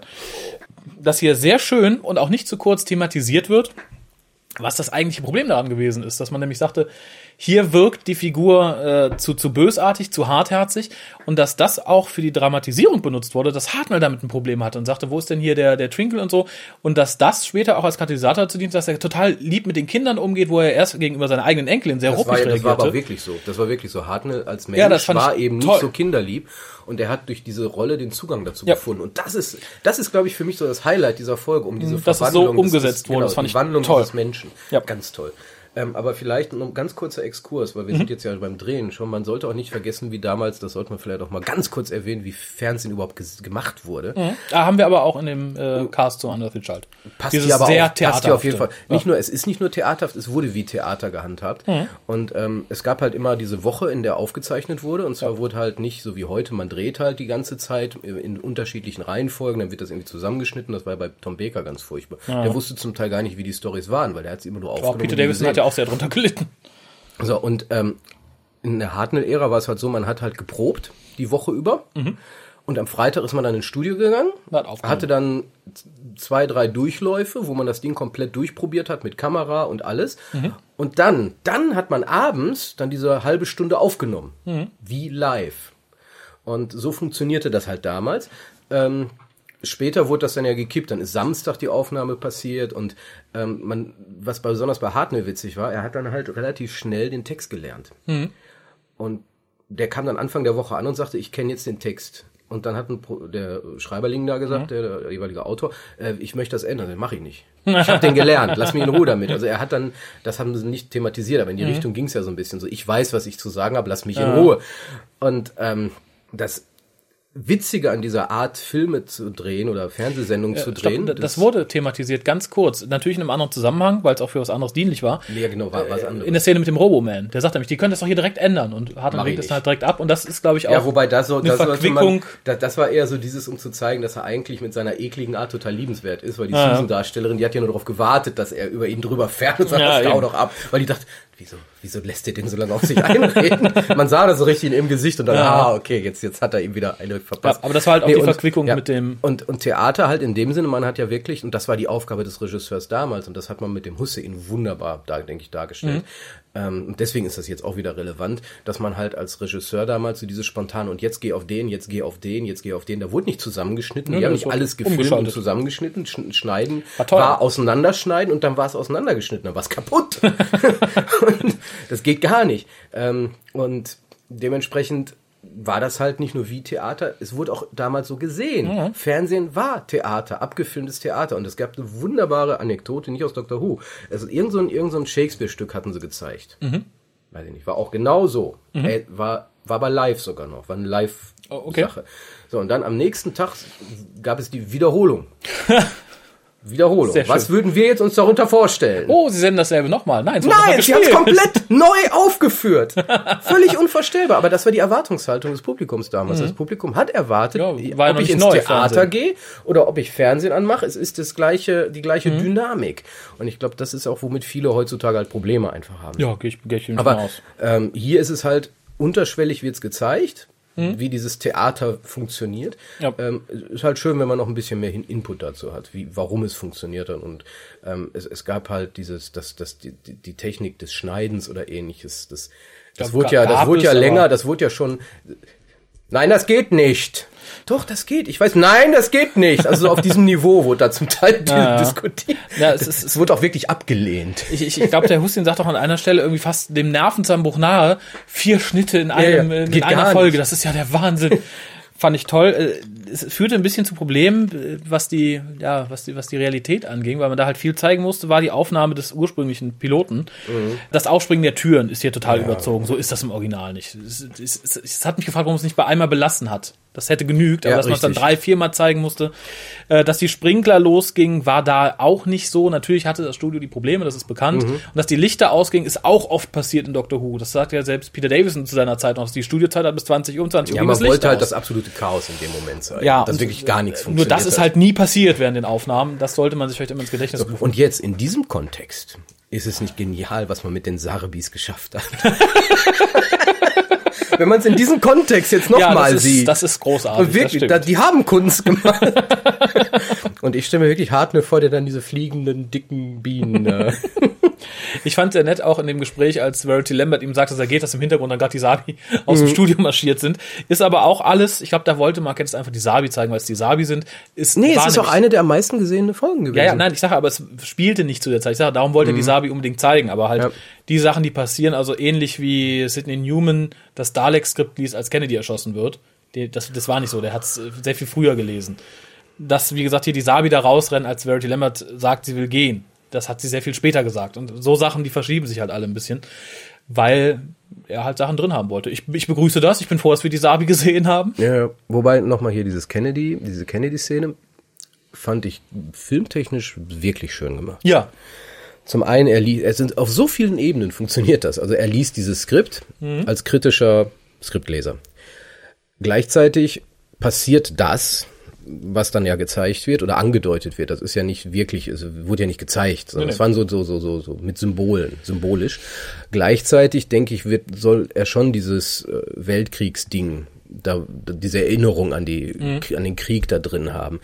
Und ist einfach schön gemacht. Das ist eine der, das ist eine der Szenen, wo dieser Film wunderbar funktioniert Ja. hat. Und überhaupt die ganzen, die ganze Dalek-Thematik. Ich weiß nicht, können wir darüber jetzt reden oder Ja, hast du das ich für bin- ich später bin- für ich dich ich- getaktet? ich- ich bin fast da. Ich hätte jetzt Ähm, noch eins zu das, Hartnell das zu ist sagen natürlich, das kann man ja, glaube ich, ich denke, Hartnell haben wir noch ganz viel zu, zu Ja. sagen. Ähm, das, der Witz ist ja an der Stelle, dass die Daleks Dr. Who gerettet haben. Und das ist nicht in dem, für den Film gemacht worden, es ist Realität. Mhm. das Realität. ist so passiert, genau. Dr. Who ist durchgefallen. Auch damals. Wirklich. Was auch an Kennedys Ermordung lag. Ja, auch. Also, und dann gab es tatsächlich diese Ausnahme, dass die nochmal gezeigt wurde, die erste Folge. Ist tatsächlich so. Mhm. Äh, das hätte es aber, denke ich, nicht rausgerissen. Denn was dann kam, war nämlich wirklich diese Bug-Eyed Monsters, die Daleks. Und die, haben alle waren ein solcher Hit. Es ist unglaublich, das, das kann man sich heutzutage auch nicht mehr vorstellen. Vor allem, wenn man die Dinger sieht. Aber das Publikum hat so etwas in dieser Form auch noch nie gesehen. Mhm. Gleichzeitig dieses äh, ja, subconsciously, man erinnerte sich ja an den Krieg und all das war ja da drin. Ganz, ganz toll, ganz, ganz toll. Und das hat man in diesem Film, das war für mich einer der schönsten Momente, wo man halt wirklich diese, diese Rettung der Serie durch diesen magischen Moment der Daleks, wo man, zum einen stellte man die Szenen nach, ganz toll. Mhm. das war großartig. Perfekt, das war eins zu eins. Und diese, dieses bedrohliche, aber auch majestätische der Serie, die durch, das durch die Daleks gekommen ist, haben sie so gut gezeigt. Also für mich einer mit der Höhepunkte des ganzen Films. Einfach, wo man genau weiß, hier passiert gerade etwas Großes. Hier wird die Serie jetzt wirklich gerettet und hier passiert das, weswegen wir nach 50 Jahren die Serie überhaupt noch haben. Ganz toll. Ja, wurde durch mich durch eine Sache entwertet, die rein musste, weil es unserer modernen Popkultur entspricht. Und zwar als die Daleks das erste Mal ins Studio rollen, dass die Mitarbeiter dann lachen und sagen, ach ja, guck mal hier, ein Plunger und äh, einen Mixer oder so, dann können die ja notfalls Sahne aufschlagen. Hahaha. das wird damals so keiner gesagt haben. Ja, wobei es war schon, man sah schon an den Gesichtern so eine, also das hat man denen schon gesagt, seid, seid ängstlich. Also so, so ein bisschen so, äh, die waren nicht, die haben nicht so witzig die ganze Nein, Zeit. aber das- das- das, das war ist- dieses, uh, uh, das war dieses, diese komplette Konfusion, dieses, was ist Ja, das, ja, was aber ich da das, gerade dass sehe? dieser Gag rein muss, das Dass war der das, Gag drin dachte, muss, ist klar, das war äh, doof. Aber man musste die Daleks ja auch damals so zeigen. Man darf halt nicht vergessen, was die da machen wollten. Die wollten eines der schrecklichsten Dinge der Welt Ja, haben sie geschafft. Fernsehgeschichte Gerade für damals. Und es durfte auf gar keinen Fall aussehen wie ein Mensch. Und Das Nö. hat man damals so hingekommen. War ganz toll. Großer Fehler da allerdings, und zwar, äh, es es kommt schon in der schönen Szene mit Sidney Newman und später natürlich alle Kinder und so. In der ersten Dalek-Folge sagt kein Dalek Exterminate. Richtig. Und das, äh, es musste rein, das ist mir klar. Aber gerade, weil ich das Fakt irgendwann sehr traurig zur Kenntnis genommen habe und dachte, ach, sieh mal an, fand ich es schade, dass da wirklich dann mit dem Begriff so um sich geschmissen wurde. Ich meine, es gibt später tolle Szenen, wie die Kinder durch den Bus rennen und so. Das war halt ein, Man ein schönes das. Bild, wie Ja, Verity das- das, dann wahrnimmt und Ja, so. Und wie Hartnett das später zu den Das war Kindern ja auch sagt so. und so. Es war ja auch so. Die Kinder haben das ja nachgespielt. Ja, Nur aber die haben halt nicht später Exterminate halt. Ja, ja. Ja, oder, oder sie haben halt später Exterminate sonst immer noch Ja, nachgespielt. ja, also sie haben es auf jeden Fall nachgespielt. Und das war ja auch der Moment, wo dies, das, das ist ja eine, rea, eine reale Szene. Nicht so Ja. ist es passiert, aber so ist es überall weiß, passiert, weil die dass Kinder die Kinder nach dieser Folge überall sagten so, ich bin Dalek, ich werde dich jetzt vernichten oder was auch immer die damals gesagt haben. Mhm. Und deswegen finde ich es ganz schön, dass, dass, dass Lambert natürlich dann im Bus das erlebt. Ich und, fand's toll, wie nur Und Hussein sogar selber. Und dann, und dann war natürlich dieser gezwungen, was machst du in einem Bus? So, Was soll, was soll dieser Dialog? Was machst du in einem Bus? Ja, ja, Sie fährt das war- den Bus. Wohin Problem? Darf sie nicht? Ja, wie gesagt, das war halt, sind halt so ein paar Sachen, die mich dann in seinen Kleinigkeiten stören. Zum Beispiel auch als Newman sich die, die neue erste Folge anguckt, sehen wir am Ende das Ende der vierten Folge. Ja, richtig. Warum? Das, also das hätte Gettys auffallen müssen. Das hätte auch keinem wehgetan, wenn man da eine andere Folge gezeigt hätte. Vielleicht sagt er, ich will unbedingt diese ikonische Einleitung zum Planeten Skaro, wo jetzt äh, der Atomkrieg geherrscht hat oder so. Dann hätte man es irgendwo anders einbauen sollen. Hier fand ich's. Ich befürchte nämlich, das war genau so ein Verkehrt. Punkt, dass man, dass, dass man sich an etwas zeigen wir da. Und ähm, Mhm. aus irgendwelchen Gründen meinte man, man wollte das zeigen. ja, Ähm, es macht keinen Sinn, richtig. genau. Ist Das, falsch. das stört Gut, es dann halt. impliziert so, man, die haben nicht nur Unearthly Child neu aufgenommen, sondern komplett alles. Für die Leute, die es kennen. Für die Leute, die es nicht kennen, denen ist eh wurscht. Mir Genau. ist halt als Fehler aufgefallen, das stört Das mich. ist, ist auch ein Fehler gewesen, weil es ja auch gerade in der Szene vorher sah man ja auch diesen Schatten mit dem, Mit dem, äh, Caveman. Caveman. Das, das war ja sogar einmal zu sehen Ja. als Ende und dann macht man plötzlich jetzt dieses andere Ende. Was Das soll das? verstehe ich nicht. Das reißt einen raus. Eben. Ähm, schön war eine Szene noch ein bisschen vorher, und zwar die Szene, wo Hartnell anfängt an sich zu zweifeln und sagt, ob er die, der Richtige für die Rolle Die wäre. war sehr und so. schön, die Szene. Die war großartig gespielt, Ja. sie passt wunderbar in den Kontext. Ja. Und, die Jacqueline Hill und Susan super. sitzen und, Ja. Äh, ja. Fand ich toll. Nicht Und dann. Carol Ann Ford. Sydney, Sydney Humans Auftritt dann fand ich ein bisschen überzogen, aber passte zu dem Charakter total großartig. Wir ihn dann wieder beruhigt und sagt, du bist unser Mann, sie ist unser Mann, ist alles ganz super und so. Sie ist unser Mann. Sie ist unser Mann, ja. Du bist unser Mann. Sie ist unser Mann. Wir sind alle Männer. Piss and Vinegar. Was mich an dem, dem Film aber am meisten verstört hat, ist Nicholas Briggs mit so viel Haaren, wie er noch nie besessen hat. Das hat mich, da saß ich erst davor, ich so, nee, Das ist, das, das, das ist gruselig aus, wenn man jemanden Ja, ja. zusammengebaut hätte aus verschiedenen Körperteilen. Das, das war, ja gut, den meisten ist nicht bewusst gewesen, dass da Nicholas Briggs ist. Deswegen, für uns war es Ich, gruselig. ja, ich sage, ich fand, ich fand's irritierend. Ähnlich wie Mark Eden als Chef der BBC, der Dr. Who dann den, äh, praktisch den Durchstoß verpassen möchte. Äh, sehr nett, er ist auch später im Interview noch zu sehen in dieser kurzen Hartnell-Doku. Aber erst dachte ich, ach guck, sieh an, Marco Polo. Du bist alt geworden. Aber das ist halt sehr schön. Es kommen ja so ein paar Cameos, auch Carol Ann Ford spielt ja später die Mutter von irgendeinem Kind mit Lockenwicklern Ja. und so. Musste nicht so sein. So nicht, aber ich fand's nett, dass viele Leute da mal wieder auftauchen, die noch konnten und wollten. Ja, wobei ich hätte das, mir noch mehr das, gewünscht. das ist ja wieder der Klassiker, der mich immer so ärgert. Bei sämtlichen Filmen oder so, dass ja diese, das fällt in die Kategorie wie, komm, wir machen den Fernseher an und zufällig kommen die Nachrichten und zufällig genau das, was mich interessiert. So, in diese Kategorie fällt das. Sie läuft, Kinder, kommt, Essen ist fertig. Außerdem läuft gerade diese Sendung, die ihr sehen wollt. Mhm. Ja, bis die Kinder kommen, ist die Serie vorbei. Oder? 25 normalen Minuten. Leben. Deswegen, also das ist. Außerdem hörte diese Folge ja wiederum damit auf, dass man nur diesen Plunger von dem Dalek sieht. Ja. So, wenn man mal weiterdenkt. Eigentlich hätten die gar nicht rumlaufen können und sagen, wir werden euch vernichten. Eigentlich nicht. Ne? Aber es musste schön plakativ Ja, gezeigt ja, werden. das, das, ist, das ist das, wo ich aber auch mit leben kann, muss ich ehrlich sagen. Also wenn Ja. ich sehe, interessiert es mich nicht. Wenn man drüber nachdenkt, stört es einen dann doch. Mhm. Aber es stört nicht bei diesem Film. Das stimmt. Was mich auch nicht wirklich störte, aber auch nicht so ganz der Wahrheit entsprach, war, dass hier Hartnells Unwillen, seine Texte zu ändern später noch oder überhaupt mehr zu lernen, das wird ja später von der Frau noch angesprochen. Und vor allem seine häufigen Versprecher wird hier immer so als Indiz benutzt, dass er immer weniger zuverlässig wird, seine Krankheit immer übernimmt. Das war ja nicht immer so. Es war ja durchaus auch, waren geplante Versprecher, um den Doktor halt ein bisschen lustiger erscheinen genau. Das, zu lassen. darüber hatten wir auch schon in der Vergangenheit häufiger geredet. Gerade auch in der, in der späteren Zeit hat er dann ja nicht mehr sich so häufig versprochen. Da war ja relativ, war klar, Ja. klar, Versprecher waren Versprecher, aber war vieles auch tatsächlich Absicht. Ich finde, es wird eindeutig klar, wenn man sich den ursprünglichen Pilotfilm neben dem Pilotfilm ansieht, dass das eine schauspielerische Leistung war Mhm. und nicht irgendwie einfach Totteligkeit. Und darum fand ich schade, dass man hier den einfachen Weg gegangen ist, zu sagen, Genau, es wir ist benutzen nur das, das, es ist nur die Krankheit. Genau. Und dass alle davon genervt sind. Und dabei, bis mal so auf einmal, einmal waren sie witzig, den Fornicator. und alle. Ja, war herrlich, das hätten sie drin lassen sollen. ja, ich, ich, ich, es ist ja auch lustig. Also Radiation Gloves. Drugs. und, und die, aber, und dann zeigt man ja wieder, weil kleine Kinder sind ja toll. Genau. Kinder erklären Der Doktor das. weiß Der das, Doktor weil- weiß das. Man, das sind böse Dinger, die darf man der nur mit Handschuhen anfassen. Der Doktor weiß sowas. Das war süß. Also vor allem, Ja. da war aber auch dann wieder klar, dass Hartnell wusste, das war nicht witzig, das war meine Krankheit und er sieht Mhm. ja total besorgt aus. Fürs Drama großartig, wie gesagt, ganz, ganz großartig gespielt vom Darsteller, aber halt für den Kontext ein bisschen schwierig.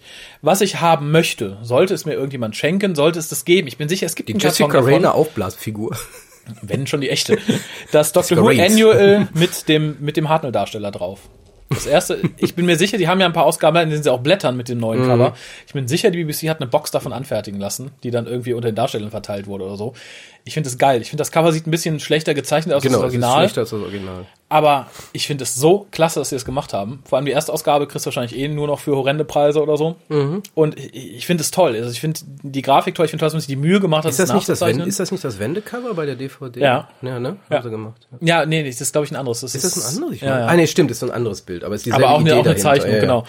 Und äh, ich, ich finde es toll, ich fand es einfach großartig. Ich finde ich habe ein paar Annuals hier. Ich habe ja immer so aus so ein paar Jahren, wo ich sage, okay, mein Geburtsjahr, Geburtsjahr von ein paar anderen Leuten, so hole ich sie ja Jedes gerne. Jahr, irgendwer wird mal, jedes Jahr geboren worden sein. Und das ist halt cool, dass man das erste wirklich reproduziert hat. Das hat mir sehr gut gefallen. Ja, zeigt, zeigt aber auch halt da, das darf, wie gesagt, da funktioniert ja die Serie, die, die Serie, der Film auf einmal. Dann werden halt Dinge benutzt für viele Dinge. Zum einen halt, um das zu zeigen, guck mal, wie geil das ist. Zum anderen, um zu zeigen, dass der, der Doktor ist nun mal hart, und alle anderen gibt es nicht auf diesem Bild. Und äh, dementsprechend werden die dann ja auch nach und nach immer wieder entsorgt. Ähm, was natürlich, das hatten wir schon gesagt, schade ist, ist, dass die äh, gerade Maureen O'Brien nicht thematisiert wird, weil gerade das wäre für mich noch interessant gewesen, weil es war ja schon immer so, Hartnell war extremst traurig, dass Carolyn fortgegangen ist. Habe ich mir sogar als Und, und. O'Brien hat ihm durchaus geerdet. Also O'Brien Mhm. war für ihn so ein Counterpart, mit der er unheimlich gut zusammengearbeitet hat. Mhm. Und sie hat ihn, glaube ich, wirklich noch ein paar Monate gerettet, wenn man so nach hinten hinaus rechnet. Ähm, dass sie als Ersatz für Carol Ann Ford eben nicht nur so ein doofer Ersatz war, sondern sie hat auch tatsächlich im wahren Leben eine Funktion erfüllt. Ähm, u- unbewusst. Das hat ja niemand geplant, aber Nee, die beiden haben sich so extrem gut verstanden und das ist halt schade, dass das überhaupt nicht thematisiert wurde. Das wäre schön gewesen. Aber, ja, aber das, das wäre schön gewesen, Ja, wenn man gesagt natürlich. hätte, okay, die werden zwar ausgetauscht, aber muss ja nicht schlecht sein. Das ist nämlich die, die Message, die kommt. Mit jedem, der geht, wird's schlechter für Hartnell. Mhm. Ich- hatte Entweder wird er kränker oder hat, verliert den Kontakt.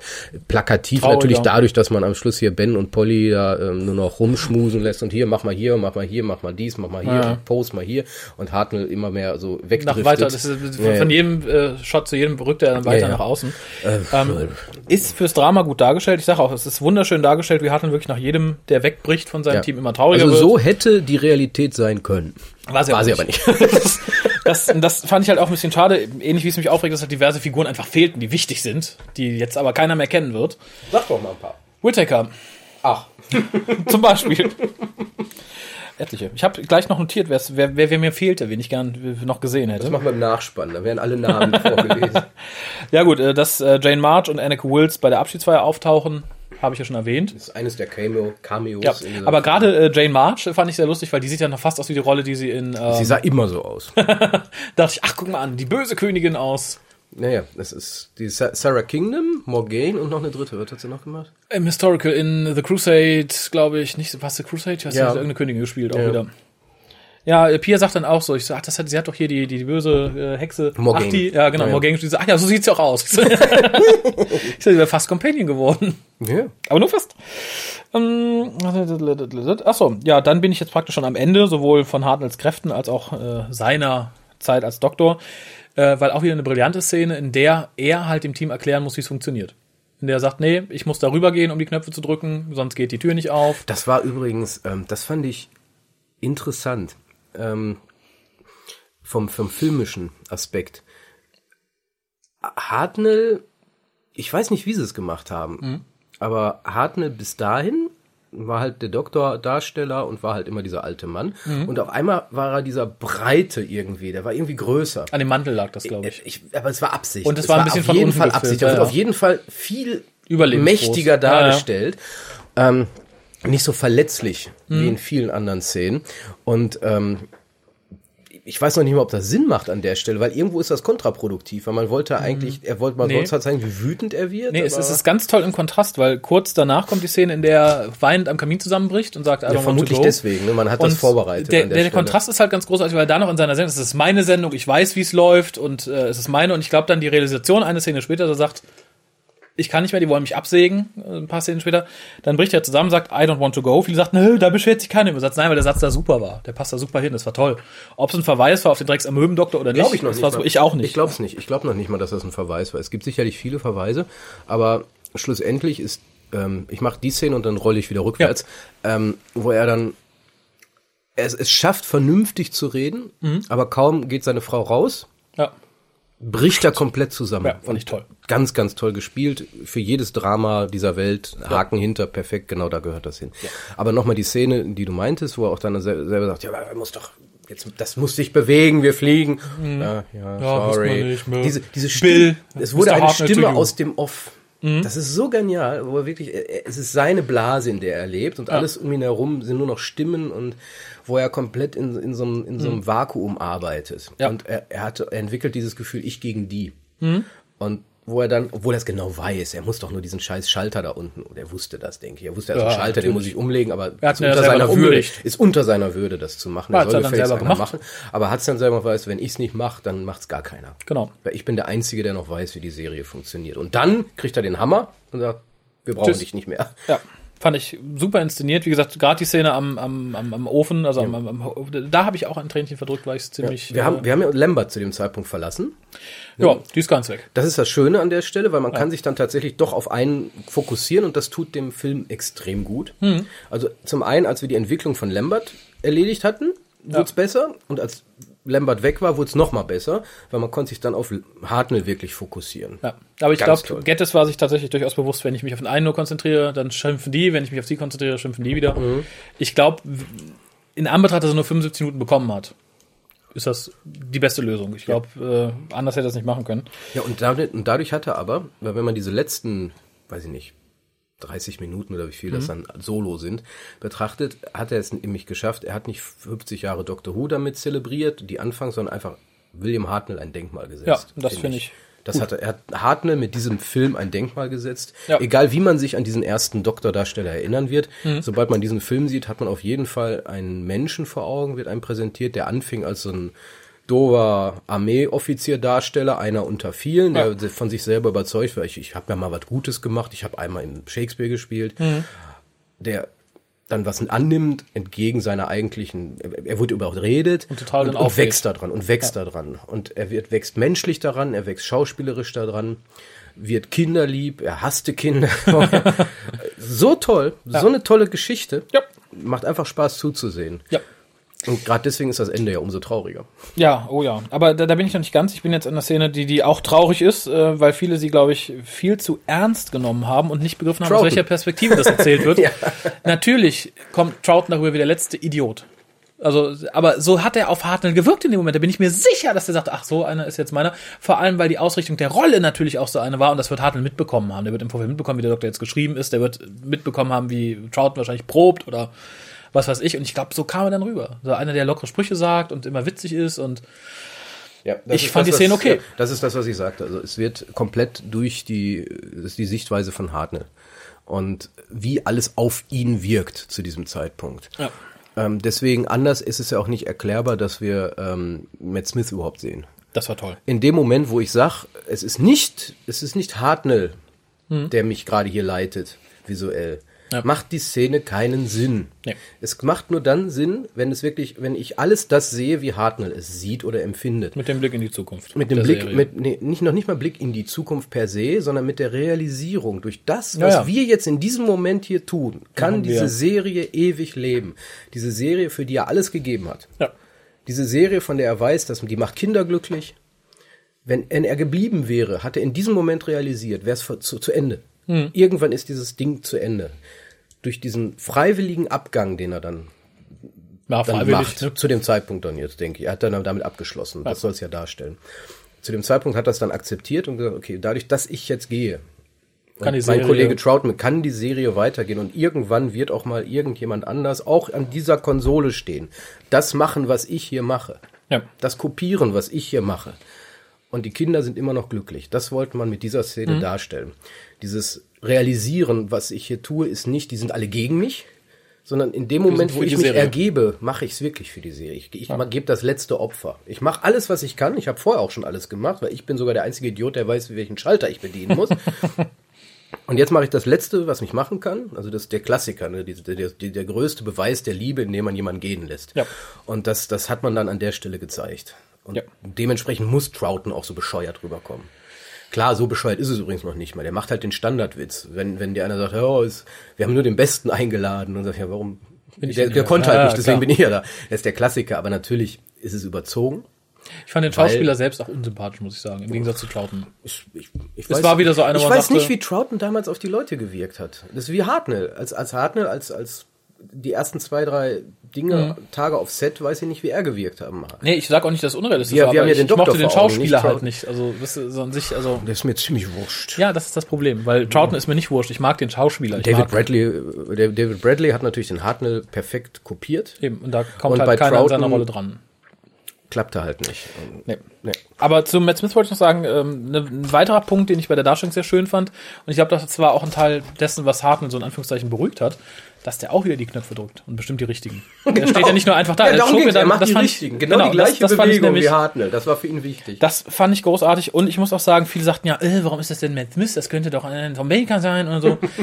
Für mich persönlich, das ist eine ganz persönliche Empfindung, ist es genau der richtige, weil ich finde, den, den, Blick, den Matt Smith in dem Moment hat, der hat ja so einen sehr, sehr ehrfürchtigen, Ja. wehmütigen Blick. Das fand ich großartig. Es war großartig gespielt. Er hat, er sagt nichts, nur durch die Mimik. Das fand ich toll. Das würde ich auch keinem anderen Ich zutrauen. wollte sagen, das kann keiner von den anderen. Ähm, und für mich ist Matt Smith der Doktor, ähnlich wie es für Hartnell ist, der für mich New Who in Anführungszeichen gefestigt hat. Also natürlich hat ähm, Christopher Eccleston den Anfang gemacht, aber das war halt so, ja, ist, ist nicht ein Anfang und baut ja auf alte Sachen und so und so hat es auch immer ein bisschen gewirkt. Für mich ist Matt Smith der Doktor, wo ich sage, jawohl, die Serie ist für mich gefestigt, angekommen und die könnte jetzt noch 50 Jahre weiterlaufen.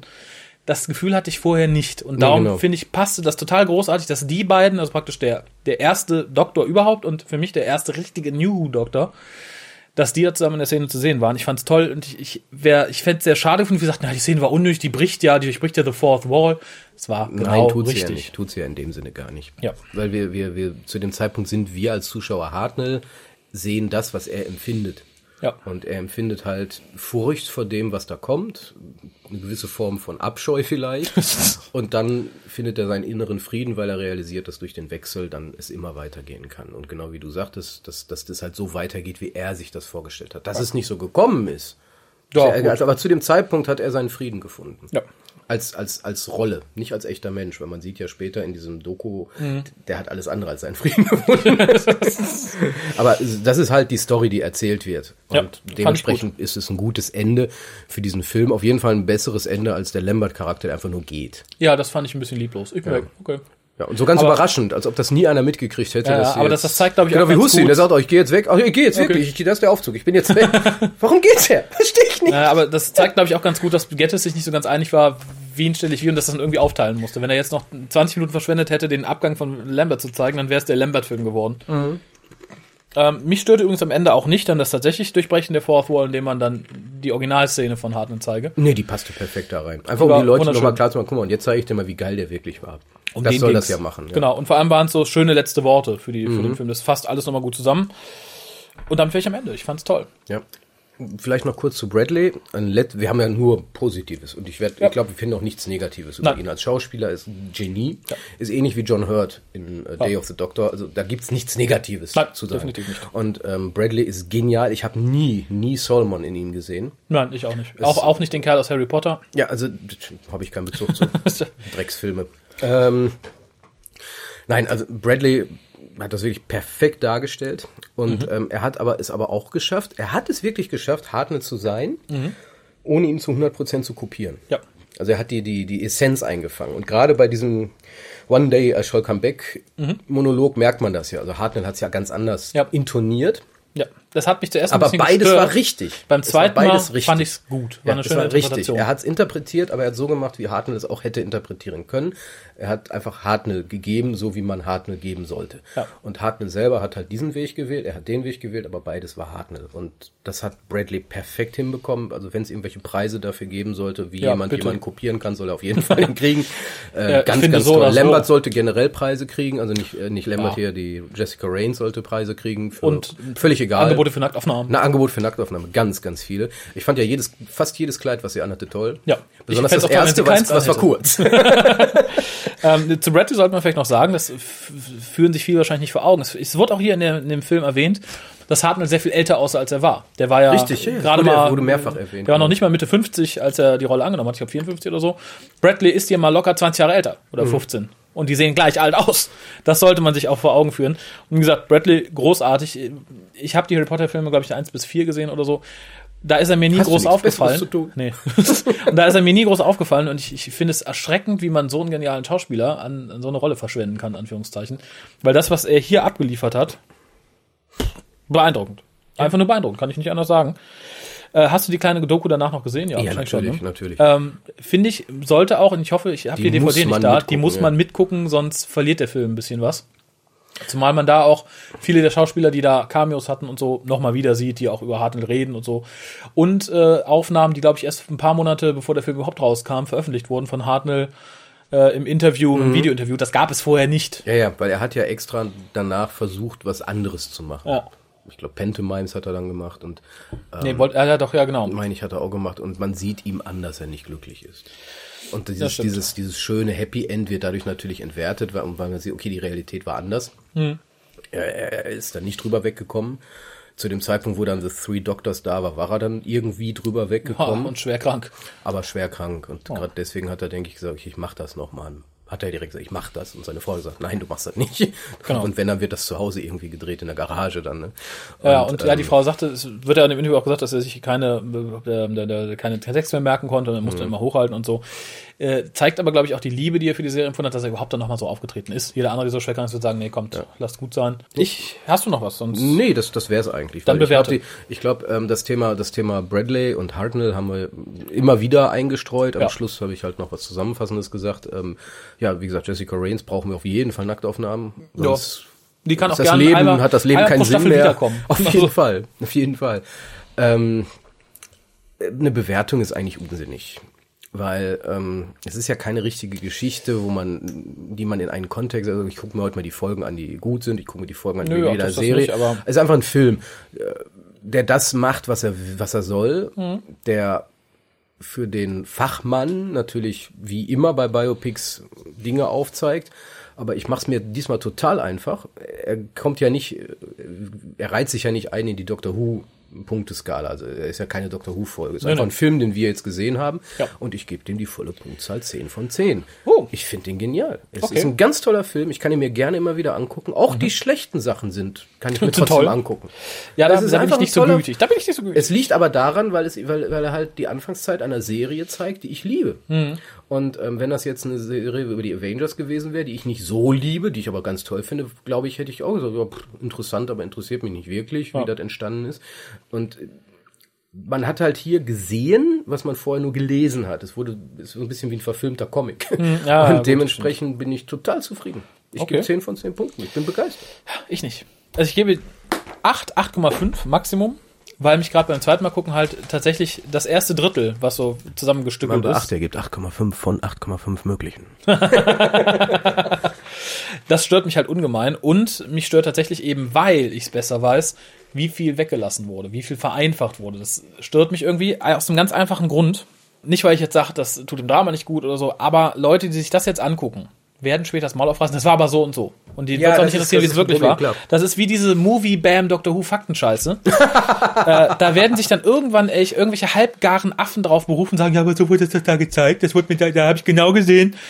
Und das möchte ich nicht. Dann Ich, ich sagt man bitte denen, auch, Dann sagt man den Menschen einfach, das ist ein fiktiver Film gewesen, der auf der Wahrheit basiert. das interessiert die doch nicht. Ich kann ja auch sagen, die Affen von Moviebam haben nur zwei Gehirnzellen und labern aber, Scheiße. wir, aber ich muss da direkt kontern, die hatten halt nur diese 75 Minuten. Was soll Ja, sie denn machen? Es, es ist mir klar. Ich sag doch nur, was mich Besser stört. als gar nichts. Darum habe ich aber noch eine Bitte an die Leute, die sich das angesehen haben, sagen, ah, fand ich interessant. Macht eine längere Fassung. Mit Jessica Rain. Genau, na, nackt. Nein, und zwar gibt es in der, oh Gott, in diesem TARDIS-Wikia-Ding, ich werde es verlinken auf der Webseite, da gibt es eine Liste von den groben Sachen, wie sich Film und Realität unterscheiden. Was für Figuren fehlten, also was für Personen fehlten.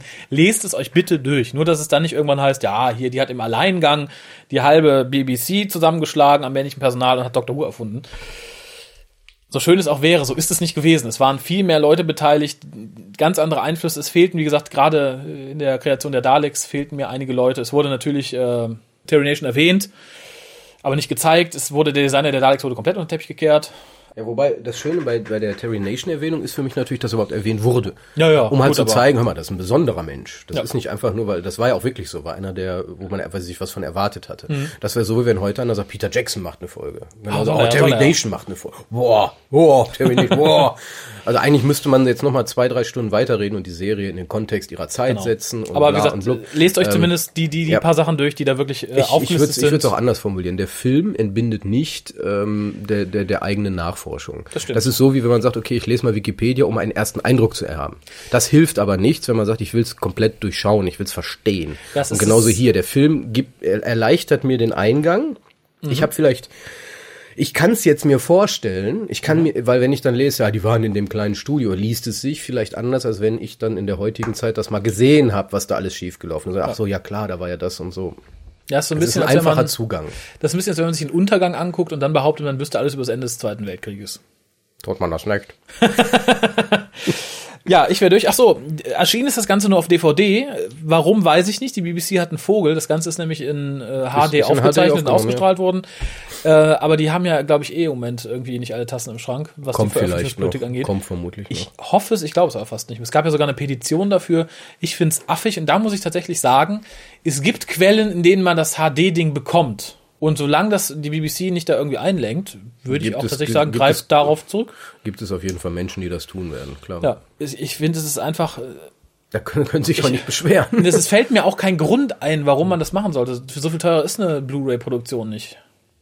Vielleicht hat man sich nur gedacht, okay, kaufen eh nur 500.000 Leute oder so, dann, aber Ja, gesagt, ist mir ein Rätsel. Ja, aber ich habe halt, ich hatte beim deutschen iTunes Store mal geguckt, dann kann man ihn halt einmal kaufen, 5,95 Euro oder Ah, so okay. ist das. Aber ich habe jetzt nicht geguckt, ob es irgendwie High Definition ist oder nicht. Wie gesagt, ich, äh, es ist mir ein Rätsel. Aber wie gesagt, es gibt ja andere Mittel und Wege und es ist, er ist optisch schön. Wie gesagt, ich möchte noch hervorheben, ich finde die Aufnahmen des BBC Television Centers nicht nur optisch schön. deswegen. Nee, nee, nee, das ist auf jeden Fall, die Optik dieses Films ist genial. Ja. Und ist auch wunderbar in die Zeit eingebettet. Ja. Also wenn, wenn die BBC etwas kann, dann ist das Historiendramen. Oh ja. Oh ja. Und da das Ganze jetzt 50 Jahre her ist, fällt das unter Historiendrama. Genau. Und wie gesagt, gerade das BBC Television Center, was ja jetzt verkauft ist, was nicht mehr das BBC Television Center ist, war für mich immer so im Begriff der BBC. Weil, kann ich ja nicht mal sagen, warum. Es war einfach so. Ja, man muss es sich auch nur angucken. Eben, dann es sieht aus wie die BBC. beeindruckend. Genau. Ja, ich wäre durch. This is not how we do things at the BBC. Das sind doch schöne Schlussworte, oder? ja, ja. Ja, ansonsten, wie hat's euch gefallen? info.hukas.de.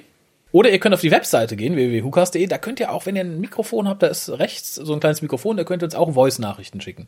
Das heißt, wir müssen jetzt rechts am Bild. genau, dann zack.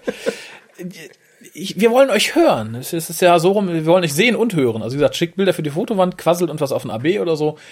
Sonst ist das hier immer so einseitig. Es ist immer sehr, sehr seltsam, wenn man immer nur spricht und spricht und spricht und so und nie hört und hört und hört. Das waren auch schöne Schlussworte, oder? Es, es sind so viele Schlussworte. Sagen wir einfach mal Tschüss. One day we will come back. Yes, we, will come back. Until then, there must be no. Ah, komm, mach Schluss, mach Schluss.